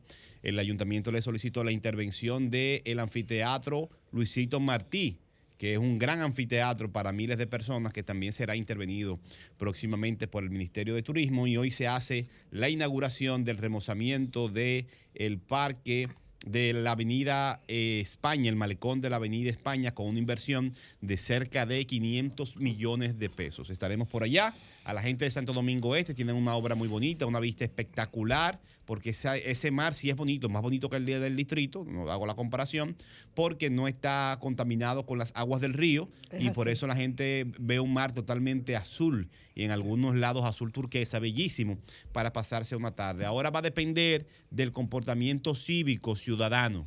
No tirar basura en las áreas públicas, en el mar. Usted puede ir a disfrutar el dominicano, incluso se conoce así en el mundo, donde se junta, hace mucho reguero. En Estados Unidos tú conoces a los dominicanos por la, la forma, mucha bulla y mucho reguero. Pero los espacios públicos son de todos. No basta con exigirle a la autoridad, usted tiene que hacer su parte y enseñar a sus hijos a que el espacio público no se ensucia. El vaso fon con el que usted se bebe la, eh, la- la- la cerveza o el ron y está figureando en la calle, usted no tiene que tirarlo al, al- al- al piso. Así es. Tiene que cuidar los acera. espacios públicos. El cuidado de lo común es una responsabilidad de todos los ciudadanos. También, esto lo quiero decir, usted para disfrutar no tiene que andar con una bocina en un área pública para imponerle al otro, en un lugar que es de todo, la música que usted le dé la gana. Hay que tumbar eso también, es una mala costumbre de los dominicanos y la llevan a todas partes del mundo. En Estados Unidos, voy a buscar la estadística, debemos tener muchísima denuncia a los dominicanos de bulla por bulloso. Es una forma de, de, hacerse notar. Sí, hacerse notar. Pero, pero, eso era, eso tenemos que superar esa cultura. De éxito. Eh, hay, algo importante. Una cultura Volvemos a la, la base del conductismo. La gente no se comporta porque es malo o porque no tiene educación. Eso depende de los estímulos que reciba si el, dominica, el, dominica, el, dominicano que te, el dominicano que te pone bulla en Estados Unidos eh, no no no el que te pone bulla en el Bronx no te pone bulla en los Hamptons porque el estímulo que te genera los Hamptons no te permite claro. poner ah, pues bulla. ¿Tú crees que entonces el, gobierno de Estados Unidos, los, alcaldes promueven la bulla en el Bronx? No, no, le promueven, son, escúchame, exactamente, exactamente, eh, no, son los estímulos. Por ejemplo, si tú aquí en el, en el, en el si, si tú aquí en el aeropuerto, en migración, Tú vienes y si la fila no se mueve, tú le dices, eh, ve tú a tu trabajo ahí, te está pintando la las uñas. Díselo a un, la, díselo a un oficial de inmigración, la, la cultura Porque e-, esa es la base del conductismo, hermano. Son los es que estímulos que te dé el entorno. Las ciencias sociales son complicadas. Hay es que no es cuestión de complicar. ¿Por ve, a pelearle a un oficial de inmigración en Nueva York. Vete, vete. Para que tú veas lo que te va a pasar. Aunque tú tengas la razón. No te atreves a hacerlo. ¿Por? Porque tu cerebro no es lo mismo. Tiene los mismos en Aquí. Que otros grupos sociales. Esa es la realidad. No es verdad. Somos en Washington Heights, en Washington Heights, el gobierno se cruza de brazos. No le importa. Ve a los Hamptons, ve. En, varios, lugares tienen problemas los dominicanos. Lo cierto es que se está inaugurando. No, el problema no son los dominicanos. ¿eh? El sí, los dominicanos tienen no, no. cultura. De tú no puedes decir eso porque yo soy dominicano. Yo soy dominicano y yo no altero el orden público en ningún lado. No son los dominicanos el problema. Los dominicanos comen mangú. Yo puedo decir que comen mangú y tú no comes mangú es un patrón de comportamiento. Yo como mangú, el que yo hago. Y hay muchos dominicanos que no comen mangú. Pero no es lo dominicano. Generen un buen sistema de estímulo para que tú veas que ese malecón lo van a cuidar. Ahora, si ustedes no hacen un buen sistema de estímulo, no lo van a cuidar. De replicar en las posiciones de la luz que tiene mucho seco. Pero la sociedad no se va a Miren, enséñenle a los hijos que no ensucian el malecón. Ponle multa. No, y apuesto que no le. Eh, ponle multa, Por favor, por favor, no lo insultes. Antes de tú avanzar, tú tienes que pedirle perdón, perdón a Surum Hernández. Voy, voy, tengo varios puntos. Tienes que ser humilde. varios puntos. Quiero no varios puntos no. Tienes que pedirle perdón a la audiencia y al doctor Surum Hernández. Todo mi apoyo, Invitar a la gente de guerra a la marcha, a la actividad que tiene en guerra este sábado 29 el alcalde César Rojas. Señor alcalde de, de, de, de, Guerra, San Antonio de Guerra, es el candidato del PRM porque nadie más se inscribió ni como por candidato. Por lo regular, en los internos se inscriben los candidatos hasta para posicionarse. Sí, Pero el tipo está tan bien posicionado en el municipio que nadie se inscribió. Está solo en la competencia. Entonces la encuesta lo van a valorar él solo. Es decir, ya no hay, no hay encuesta, así que felicidades. Vaina, eso es, un pues, caso único. Vamos a traerlo para acá, César Rojas. ¿Dónde es eso? En Guerra, San Antonio ¿Ese de no fue uno que entrevistamos usted. No, usted no lo ha entrevistado. Él, él, es muy, tiene bajo perfil, pero, hay que conocer el, el, caso de... No, nosotros lo entrevistamos cuando fuimos a San Luis. Ah, no, ese, ese, otro. ese es el de San Luis. El de Guerra, pero del PRM. Sí, del PRM. Entonces, él era del PLD, el de Guerra. Nadie... Sí, él era del PLD. Sí, él era del PLD antes. Pero él nunca, el de San Luis, sí, no es el de Guerra. No, no, pero en Guerra guerra hay, hay candidatos, sí, no, está sí, sí hay. Inscrito no, no, hay, hay. En guerra. Hay, Pero me lo acaban de confirmar, yo lo investigué para decirlo. Ay, hermano, Porque llévate de mí, yo estoy metido ahí todos los días. En guerra, eh, César Rojas tiene una actividad a las 4 de la tarde, el 29 de julio, y hasta ahora, según la información que tengo, él es el alcalde y el único que se inscribió para las internas. Mm, para mí que eso es interesantísimo. Lo vamos a confirmar. Porque no vamos a hablar sin... Pero tengo una fuente que me dijo eso y por eso destaqué la información. No, no, no. no. Sobre el acuerdo de la ADP. No, no, dímelo de Surum primero. Que están escribiendo esta señora que nos está... Pero que vayan a los cuatro caminos de Madrid. Espérate, En el mismo patrón. Desde Italia te está dando la razón. Que los dominicanos tenemos que aprender. Un problema, hay que reconocerlo. No es porque sea dominicano, eso no es verdad. Es porque el entorno está degradado. Julio, deme 10 minutos más. No, no, eso no es porque ustedes están atacando a los dominicanos injustamente. El ministerio. Ven, no, el sábado no. Pídele bueno, a su, Oye, vamos a un debate. Deme, deme, sí, deme un media hora con la Jonathan, por favor. El Ministerio de Educación y el gobierno, la ADP, perdón, y la ADP la Asociación de Profesores han llegado a un acuerdo que ya aquí se ha ampliado los detalles del, acuerdo, no iré al, al acuerdo, pero básicamente eh, se resuelven los temas del reajuste salarial para los maestros y pensionados, la construcción de dos hospitales para el sector magisterial, centros sociales y la inclusión del programa de medicamentos de alto costo de la salud pública. Quiero decir algo sobre este acuerdo y sobre la ADP en esta coyuntura histórica. El acuerdo también implica hacer una evaluación del sector educativo profunda y tener iniciativas que sean innovadoras y propias para República Dominicana según la realidad. Voy a dar mi punto de vista sin ser experto. No me gusta esta parte porque hay áreas de la sociedad y de las políticas públicas que requieren especialización. He estado cerca de la ADP por muchos años eh, con la corriente magisterial Juan Pablo Duarte. Y más o menos conozco las dinámicas internas de la ADP y conozco la realidad educativa del país porque estudié en este sistema y le doy seguimiento, aunque no soy un técnico en la materia. No creo que se vaya a conseguir en este gobierno. Pueden sentarse las bases para el siguiente periodo. Gobierne Luis Abinader o pase lo que pase en el país. Ahora, desde mi punto de vista, la ADP, la ADP, los maestros y maestras y el sector público y también el sector empresarial y religioso. El tema de la educación de aquí se le va de la mano al sector eh, político institucional. Y está muy problemático ese tema.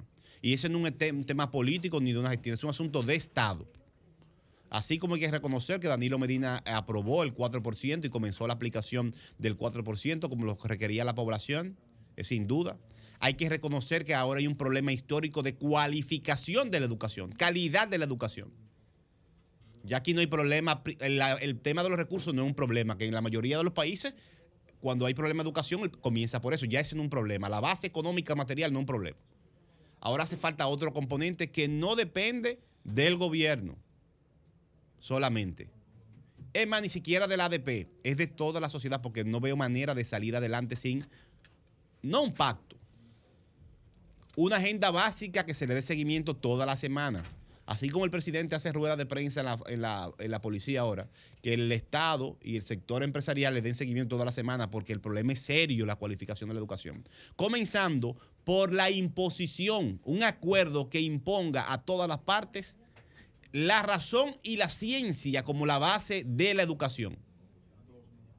Tenemos que zafarnos de esta cultura de yo opino, yo creo, yo soy. No, no, no. La ciencia no se basa en eso. Y la base hasta del desarrollo productivo del país comienza con el apoyo de la ciencia. Lo primero que han hecho los grandes capitalistas del mundo, en Inglaterra primero, que se generó la gran revolución industrial que se tras- a- extrapoló a todo el mundo, fue contratar científicos y basarse en la ciencia, comenzando con la máquina de vapor y James Watt y toda la ciencia que se invirtió. Fue el sector privado que invirtió en la ciencia. Y el sector público también ha sido un actor de innovación científica para la guerra, en gran medida. Pero sin ciencia no hay cambio y la ciencia no puede estar en discusión de que yo opino, tú opinas, nada de eso.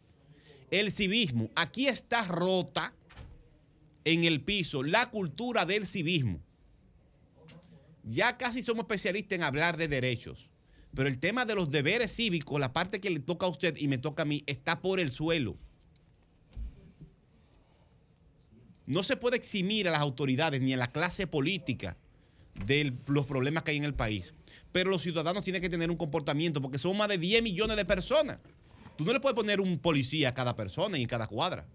Ni tienes el Estado tan débil como el nuestro en todas partes. Por lo tanto, el civismo, los deberes, las responsabilidades de los ciudadanos, además de sus derechos, tiene que estar como la Biblia todos los días, en las aulas y en las casas.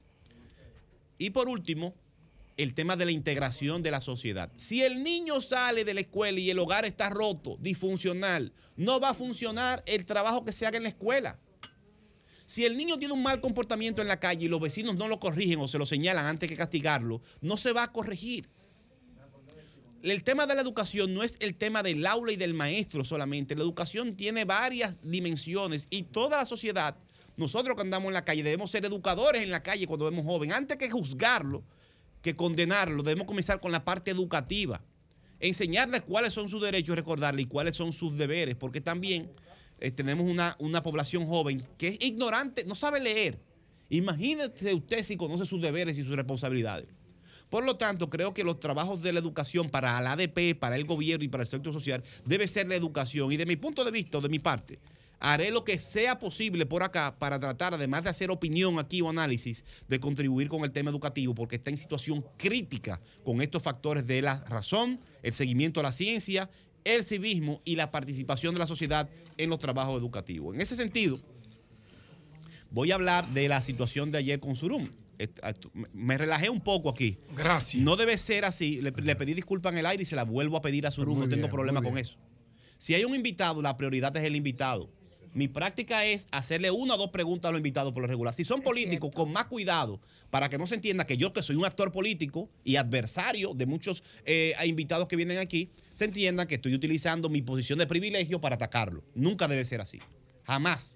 Una falta mía. Me relajé un poco y eh, le dije algunas cosas a, a Surum. eh, por la confianza que tengo, se me, fui- se me pasó la confianza con Surum en, ese, en ese sentido. Ahora bien, el derecho a decir mentira no está permitido en la, en la política ni en los medios de comunicación, incluso está, está tipificado en la ley de expresión de, de información. Porque cuando tú hablas mentira, siendo una autoridad pública o una figura pública, tú no estás violando la- el derecho de quien tú hablas o de lo que tú hablas. Tú estás violando el derecho de la gente a estar informado. Eso está tipificado en la ley de expresión pública y es parte de la Carta de Derechos Humanos. ¿Y qué pasa? No hay derecho tampoco a hacer política con la mentira. Y la mentira no es una opinión. Las opiniones no son mentiras. Son puntos de vista o reflexiones. Y especialmente en las noticias o las informaciones. Una información no es una opinión. Y una información que adrede se expresa falsa, ya hay una deliberación, valga la redundancia, de hacer mal. Pero no hacer mal sobre la persona o la institución sobre la que tú hablas, sino sobre la gente que esté informada. Y voy a poner los ejemplos. Mire, el amigo Surum eh, dijo ayer que es mentira, que él no pegaba afiches en las calles y está violentando la ley. Y aunque tengo la información hace mucho y le han desmontado cientos de afiches a todos los candidatos, nunca he hablado de un candidato que le han tumbado afiches. Y se han desmontado cientos. Nunca he hablado de eso. Es verdad. Pero como estaba aquí, presidente de los abogados, y le digo, Surum, ¿cómo va a ser que usted, el presidente de los abogados, viole la ley y pega afiches en todas las avenidas principales? Eso es mentira. Ponme el video ahí, la, la foto. Eso no me lo inventé yo. Pero no es uno, señores. El derecho a hablar mentira no existe. A dar noticias falsas no existe. Ese derecho no existe, no es una opinión. Pero eso no es uno ni dos. Usted tiene que ver cientos, miles de afiches en la principal avenida, no en los callejones.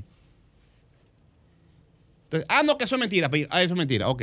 Que el parque que era de los billeteros de la mujer es un vertedero, un arrabal. Ponme el video del parque de los billeteros. Fui ayer porque me reuní con una. fui a ver la seguridad allá. Hablé con la seguridad que está trabajando porque no es una ofensa al alcalde. Es una ofensa a las mujeres y al hombre, uno en la mañana y la tarde, que trabajan ahí para cuidar ese parque que ha sido remozado y que tiene 21 murales dedicados a grandes mujeres de República Dominicana. Y digo, fui con mi propia, ahí estoy yo con el video, con la camisa que tenía ayer, hablé con Ana Luisa eh, eh, eh, de óleo y ahí está el video. Pero yo no pido que la, lo fui a constatar por si se dañó de un día para otro. Pero yo le pido a la gente, cuando pusieron el título del video, que yo dije, cierren el micrófono, yo dije, no, abran los micrófonos para que la gente hable, que no sea mi opinión.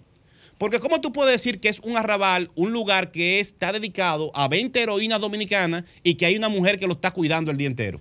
Esa mujer no sirve. Es una botella. El personal de plazas y parques que trabaja ahí son unos delincuentes. Están haciendo un esfuerzo, rescataron un parque que era un nido de delincuentes. Bellísimo. Se lo entregaron a los niños y a las niñas para que vayan los fines de semana a ver heroínas nacionales. Y un precandidato hace campaña diciendo que es un arrabal. Sí. Ah, Eso no es un derecho en la campaña. Eso no es un derecho, es una opinión. Así no debemos hacer política. Como dice el presidente de la República, cada vez que digan una mentira me- estaremos obligados a responderles con tres verdades. Y el derecho a decir mentiras, repito, no existe. Y voy a poner otro, que este es el más grave. Eso sí a mí me realmente tengo que reconocer que me afectó porque eh, para mí es un abuso. Y no sé cuál va a ser el límite. Está comenzando la campaña. No va para parte cierta gente, pero eh, no sé cuál va a ser el límite y qué va a pasar con los medios. Si vamos a reproducir todo o vamos a verificar mínimamente. Porque si alguien dice que una, eh, una barbaridad se la vamos a reproducir. Que no hay una sola escuela laboral abierta en Santo Domingo Este, en la gestión del alcalde. Todo lo contrario, toda la que hay la debería el alcalde. Pero yo no quiero hablar del alcalde, yo quiero hablar de la gente que trabaja ahí. Miren, En Villa Liberación la pueden investigar, calle Miguel Díaz, esquina Sebastián de Ocampo. Frente a Villa Liberación se imparten clases de inglés, bisutería y salas de tarea. Hoy pueden ir. La escuela de San Bartolo está ubicada en la calle Guayubín Olivo, esquina Gregorio Castro, los la fra- Fraile Segundo, donde eh, junto a la Escuela Laboral de la Fuerza Armada se imparten cursos de belleza, cocina, decoración, bisutería, cuidado de niños y envejecientes. En el dique, en la calle Juan Luis Duque, la esquina Puerto Rico, sector El Dique, se imparten curs- cursos de cocina básica, bandeja personalizada, música para jóvenes y niños y percusión. En el Tamarindo, en la calle Profesora Mónica Mota, entrando por la Mella, por el Colmado Concepción, se imparte curso de cocina y postres. Vamos a traer postres de esos niños que los fabrican ellos allá, aquí al sol de la mañana. En el INVI de los Minas, ubicado en la calle Caracol, esquina Peatón 5, en el sector INVI, está al lado del Club Deportivo Framboyán, están impartiendo clases de música. En el Moisés, ubicado en la calle 9, esquina F, Urbanización Moisés, en el sector Francisco Camaño, está, hemos presentado las imágenes, ponla por ahí yo creo, la clase de fabricación de instrumentos musicales. También trajimos una vez la cosa aquí. En los jardines de los Amas, estoy terminando, Julio, nada más voy a mencionar tres, diez. En los jardines de los Amas, en la calle Cajuiles, esquina 12A, Urbanización Jardines de los Amas, sector Francisco Camaño, están las clases de banistería y próximamente de tapicería. Ahí está la clase. Mire, eso es banistería. No son delincuentes los que están ahí. Cuando usted dice que, usted está diciendo que esos jóvenes están de- que están en la calle, no están en su cla- casa, en la clase de banistería que están. Mírelo ahí cogiendo clases, gratis, en lugares sumamente pobres donde no había nada. Bien. Y usted viene aquí y decir que no, que, ahí no hay, no hay ningún profesor. Ahí hay profesores trabajando, ganándose su cuarto. Ahí están los profesores. Y le damos hasta la cédula de los profesores. Y ahí están las fotos y los videos. Voy a terminar con la calle El Duarte, ubicada calle 8, esquina 11, del Parque Juan Pablo Duarte, urbanización Juan Pablo Duarte. Eh, le dicen la niña mimada de la gestión de la dirigente del PRM, Olga Che, eh, ex funcionaria de la primera gestión del ayuntamiento municipal, que es la que dirige esto. Está la escuela de Martín Polanco y una de visitoría de alta gama. Con esa escuela pretendo traer a los estudiantes para que tomen medida al equipo y le vamos a hacer ropa diseñada por estudiantes del sector del Duarte. Del más alto nivel. Esos jóvenes han creado, para que lo sepan, el tigueraje político que quiere venir a hacer, hablar mentira aquí, que esos jóvenes crearon una marca de ropa de la ciudad única en el país. Bien. Una marca de ropa. Y por último, le invito al que tenga dudas a que atienda y vaya a Jaina Mosa en la calle 1 frente al colmado Ana Luisa, que ahí se va a abrir eh, la escuela de cómputo y en la Invivienda se va a abrir este mismo año en la calle Los Deportistas, esquina Club Social, otra escuela de cómputo. Son 10 que estoy mencionando, pero no había ni una abierta en medio de la pandemia. Están todas abiertas por la gestión del alcalde Manuel Jiménez. Y con esto concluyo, Julio, que quiero decir, invitar a la gente. Lo mejor que le puede pasar a la política en este país es que los políticos hagamos debates duros, hasta descarnados, con posiciones firmes y hasta sometimientos a la justicia cuando haya ilegalidades. Porque la política debe tener contenido. Contenido, porque la gente se merece que los políticos hablemos y trabajemos sobre los problemas de la gente. Si hay funcionarios que no están respondiendo, hay que entrarle con datos, con argumentos. Pero nunca, nunca la mentira y la descalificación de la gente de trabajo que está tratando de hacer la cosa bien en la gestión pública debe ser una herramienta para hacer política. Son 106.5. Bueno, señores, temprano nos llamó un dominicano desde Boston hablando muy mal de los servicios del consulado dominicano en Boston, eh, caro, desatenciones, supuestos maltratos. Él dice que Y- hay que hacer cita por la zona donde está ubicada el consulado, que es una zona muy restringida y entonces hay que hacer cita eh, por eso, por las características del espacio. Bueno, tenemos al cónsul, al cónsul general dominicano en Boston, el doctor Enrique García. Enrique, ¿cómo estás? Muy buenos días, muy bien, Julio. Oh, Enrique. Placer saludarle Saludos, líder. ¿Cómo está tu a salud? el Bien. equipo. A todo el equipo, un abrazo para todos y placer para mí. Y bueno, y esta llamada de ese ciudadano dominicano de esta mañana me da el motivo para poder saludarlo por esta vía.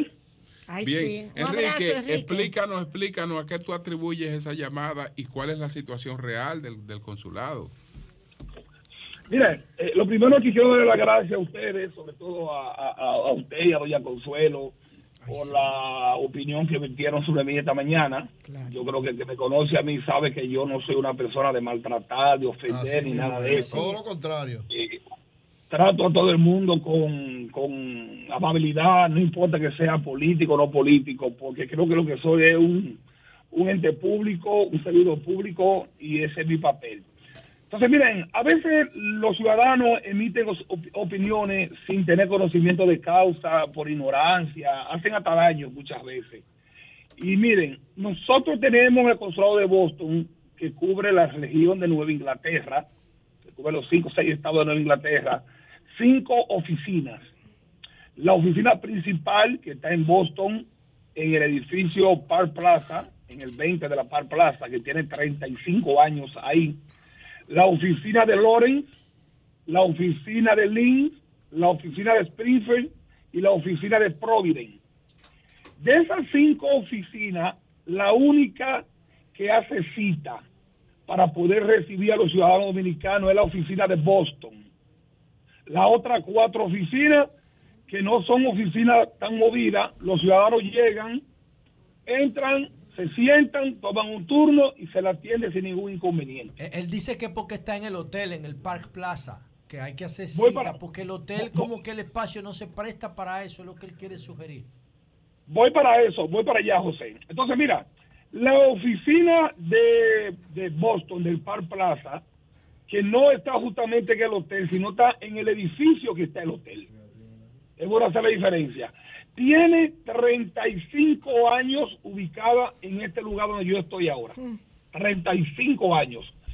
Una cantidad de cónsules incluso han querido mover la oficina de ahí y no habían podido. Gracias a Dios, yo conseguí el beneplácito del Ministerio de Relaciones Exteriores y el mes que viene yo mudo el consulado de Boston, de Park Plaza, donde está en el downtown, que es incómodo porque no hay parqueo. Es cierto, el edificio tiene sus reglas.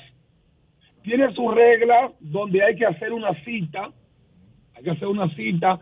Muchas veces los dominicanos se presentan al lobby del edificio sin hacer una cita y hay una seguridad que no nos pertenece a nosotros. Hay una seguridad que pertenece al edificio, la cual, si lamentablemente el dominicano que se presenta no tiene una cita, ellos no le permiten entrar al edificio. Y han habido ocasiones que yo lo he lamentado y yo he tenido que bajar de mi oficina, donde había, ha, ha habido enfrentamiento de dominicanos que no han sabido entender la realidad que ellos no hicieron una cita y que la seguridad no lo puede subir. Eh, han ofendido incluso a veces a la seguridad y han tenido que llamar a la policía por altercado que se han armado en el lobby. ¿Cuál fue mi, mi ambición desde que llegué al consulado y vi este problema de no parqueo, no pueden entrar dominicanos sin cita? Fue tratar de mudar el consulado de Boston de lugar. Y gracias a Dios ya tengo lugar, tengo la autorización del MIRE y en el mes de agosto, el 21 de agosto, el consulado de Boston va a comenzar a funcionar desde la calle Central Street 891 en Jamaica Plain, donde está la gran cantidad de dominicanos que le damos servicio. Ese señor es bueno que él entienda que esa seguridad no la manejamos nosotros. Muy bien. Eso es la seguridad del edificio. Y yo estoy ahora mismo aquí, por ejemplo, en el consulado, y a veces nos llaman a nosotros del lobby. Hay alguien, nosotros subimos, lo subimos, pero son cosas que se dan ajenas a nuestra, a nuestra voluntad. Muy bien. Bueno, pues yo creo que Muy eso está claro, Enrique. ¿Cómo está, ¿Cómo está la salud, Enrique? Sí. La salud, gracias a Dios, bien, estable. Ya sin ese estrés tan fuerte de migración, que ustedes saben que eso es un tema que desgasta a cualquiera. Sí. Y lo que estamos ya aquí es imbuidos en tratar de que cada día más los dominicanos en el consulado tengan un servicio rápido, expedito. A los empleados lo instruyo que no permito bajo ninguna circunstancia que se le hable mal a dominicanos, que el que tenga un problema ese día mejor no me venga a trabajar, pero que no me descargue un problema con ningún ciudadano, porque nosotros estamos para servirle a los dominicanos que vienen al consulado. Bien, pues gracias, Enrique. Muchas gracias, muchas gracias. Un abrazo para todos, doña Consuelo, mi cariño. Enrique, Fiesta, José, Dios te Jonathan. bendiga. Gracias por esa llamada. Bien, bien. Gracias, Enrique. Gracias. Qué lindo. Bueno, señores, hay un cambio en relación con la situación del diputado Gutiérrez. Un cambio. Porque eh, ahora el diputado Santiago Gutiérrez está en condiciones de enfrentar Ah, el juicio Miguel, que se le llevaba Miguel. en Miami. Miguel, Miguel Gutiérrez. Miguel. Miguel Gutiérrez Díaz. Eh, eh, se, se determinó que ya le está en condiciones de enfrentar el juicio. Él no que estaba loco. Eh, bueno, él, lo Él había- él había sido Él declarado incompetente para afrontar el juicio Ah. y fue enviado a evaluación por las autoridades judiciales. Entonces, ahora hay una constancia de que el legislador dominicano está en condiciones de ser juzgado. Esto está contenido eh, en una carta eh, que, el- el- que- en la que se plantea esta, esta situación. Bueno, a propósito, a propósito, tenemos aquí a Rafael Linares. Vamos a ver. Buenos días, Linares. Buenos días, Julio, con Doña Consuelo y ese gran equipo. Eh, háblanos de esta decisión con relación a- al señor Gutiérrez. Bueno, eh, recuerden ustedes que cuando Miguel Gutiérrez fue apresado, se llevó a una prisión federal. En esa prisión federal, él comenzó a, tener manifestaciones de una persona que no estaba habilitada mentalmente para estar en la prisión y para eh, enfrentar el juicio. Y sus abogados sometieron una moción a los fines de que se evaluara mentalmente esa situación y finalmente el juez otorgó eh, la evaluación, que se le hiciera la evaluación psiquiátrica y se determinó que él no estaba habilitado para afrontar el juicio. Pero en medio de este proceso, de aquella decisión a la decisión que se tomó la semana pasada, el señor Miguel Gutiérrez manifestó que él estaba habilitado para enfrentar el juicio. Pongo dos ejemplos. La primera es que él trató de invalidar la acusación de la Fiscalía de la jurisdicción estadounidense por entender que no le habían notificado los cargos y él intentó que el tribunal desechara esos cargos y le fue rechazada la moción. Y la segunda, que fue, que es para mí, para mí la más escandalosa, es que él tiene un proceso aquí donde se debate con otra persona acusada de narcotráfico y ustedes vieron a lo que llegó ese caso, que incluso en el rifi rafe él le gana en primera instancia, después pierde en segunda instancia y entonces le pagan 11 millones de pesos. Entonces todo esto ha provocado que este señor ahora tenga que afrontar el juicio. Cabe destacar que los hermanos Núñez Mármol, que fueron los compañeros del expediente de él, ya han sido juzgados en Estados Unidos y que él ahora va a tener que enfrentar el proceso duro y fuerte y creo que tendrá que responder en la justicia norteamericana porque eh, no lo van a juzgar como un eh, simple narcotraficante, sino que era una persona que ya había violentado una serie de acuerdos y serie de normas que tenía establecida y entonces logró con ese dinero del narcotráfico comprar una diputación. Bueno, y entonces con relación a los- al proceso aquí, bueno, eh, No, eh, eh, aquí no tiene proceso. Eh, El único, él, él tiene un, pro- él tenía un proceso contra Miki López. Eh, es decir, que él estaba en plena coordinación con sus abogados aquí, o alguien lo representaba aquí, pero él estaba loco allá. Él estaba loco allá. Entonces, estaba loco allá y cuerdo aquí. Entonces, la fiscalía estadounidense sometió una moción y logró entonces que ahora él enfrente el juicio porque él está cuerdo allá y entonces ahora va a tener que responder por las acusaciones de de, tu- narcotráfico. lo de aquí tuvo alguna influencia ya, eh, se habría se habría usado eso que ocurrió aquí eh, para pero lo pero pero lógico porque es que tiene él tiene representantes aquí en la República Dominicana abogados representándolo a él y abogados recibiendo dinero por él. Recuerden la transacción que hizo Miki López ahora que dijo no yo quiero cerrar el proceso y le entregaron 11 millones de pesos creo que fue. Y eso fue público y eso está contemplado en una sentencia eh, incluso porque eh, él ganó. Miguel Gutiérrez ganó eh, le ganó a Miki López. Entonces, en definitiva, yo lo que creo es que ahora se le complica la situación a Miguel Gutiérrez.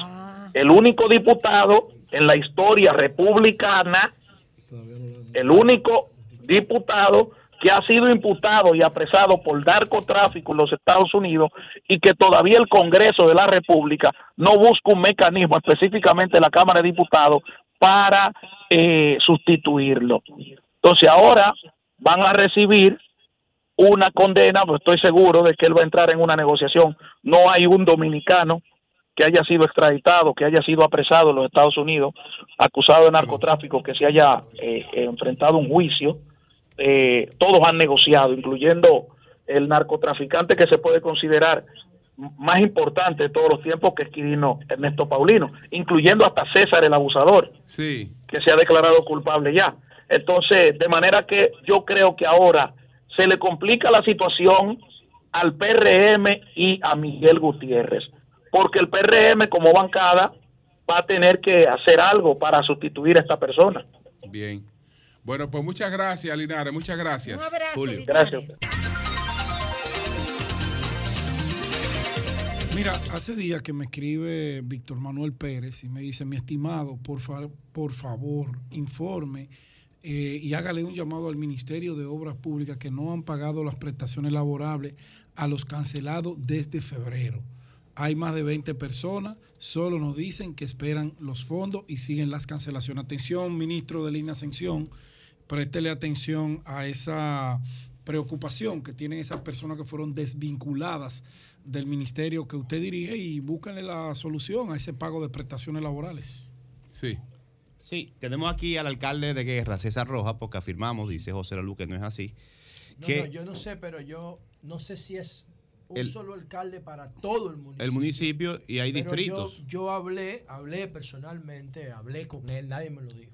Se llama Carlos Soto, el gordo, que me pidió a mí colaboración. O sea, te estoy hablando Vamos- vamos a de alguien que me al alcalde hablé con él la semana pasada. de Guerra, César Rojas, para que confirme si es verdad que en Guerra se da este fenómeno, que nadie más se Si inscribió se da ese fenómeno, yo lo saludo. para, y- para inscribirse en la candidatura y él está solo en, el, en, la, en San Antonio de Guerra. Vamos a escucharlo. Adelante.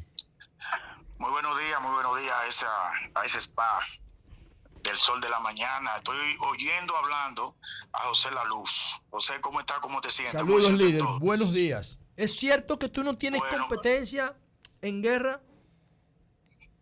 En Guerra hay un solo precandidato inscrito en el municipio de Guerra que se llama César Rojas, el alcalde actual quien les habla. Ok.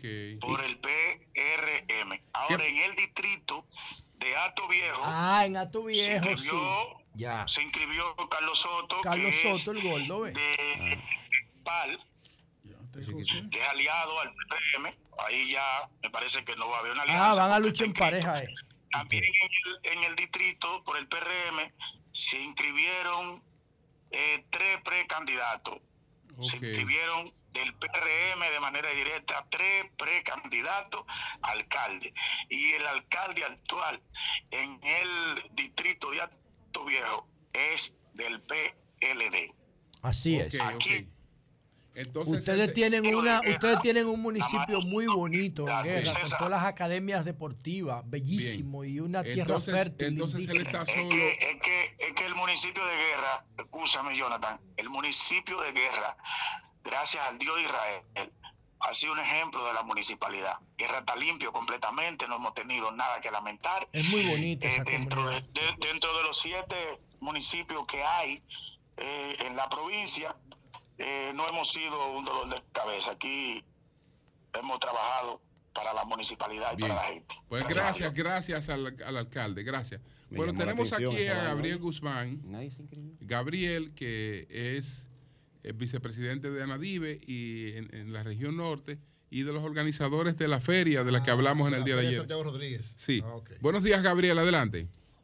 Hola, hola, buenos días, Julio Martínez, Pozo, Eury, José La Luz, Adelante. Jonathan, a todos, buenos días a todos, un abrazo por ahí. Sí, adelante. Para anunciarle a toda la población dominicana que desde hoy Hoy miércoles arrancamos eh, con la feria de la cuarta, decimocuarta versión de la feria de Nadive Filial Norte, de los parqueos interiores del Gran Teatro del Cibao, aquí en el Monumento de Santiago. El mejor sitio, la mejor ubicación de las 14 provincias para que toda la población pueda venir a adquirir el vehículo de su gusto, el vehículo coreano, japonés, americano, chino y de toda índole. Tenemos nueva tecnología, vehículos eh, de último calibre, 2023, 2024, cero millas y de uso, pero en tremendas condiciones, como se manejan todos los dealers del Cibao Central. O sea que esperamos a toda la población por aquí. ¿Cuándo, ¿Cuándo arranca la feria? La feria arranca hoy y termina el día 31. También tenemos los principales bancos del país que nos están apoyando para que sabemos que traen una tasa excelente. Desde hoy se va a anunciar el Banco Popular, el DHD, el Banco Caribe, eh, el Banco Santa Cruz y la Asociación Cibao. Como ustedes Bien. pueden ver, es un manjar con los principales bancos del sector financiero de nuestro país y vamos a tener las mejores tasas para que ya la gente pueda adquirir su vehículo. Bueno, pues gracias, Gabriel. Éxito, éxito. Buenos días, adelante. Buenos días. Buenos días. Buenos días, adelante. Sí, muy buenos días, al sol de la mañana. Adelante. Juan Tavares le saluda. Sí. ¿Cómo están todos, Julio? Óyeme, Adelante. Julio, yo escucho muchas personas reclamando la liquidación del Estado, pero yo laboraba en el Ministerio de la Mujer. Nos tocaba cuatro meses de vacaciones y esa señora que está ahí se cogió ese dinero, porque nosotros fuimos al mar y todo, y llevamos los papeles. ¿qué es lo que tú estás hablando? No digas gente se cogió dinero. hombre, no. Es una acusación. Bueno, Así no, así- así bueno, no, así no. buenos días, adelante. Buenos días. Buenos días. Adelante. Pedro, pero que están hablando uno encima de otro. Adelante. Pedro, Sí. hace varias semanas que tú hiciste una denuncia de los cancelados de la Cancillería.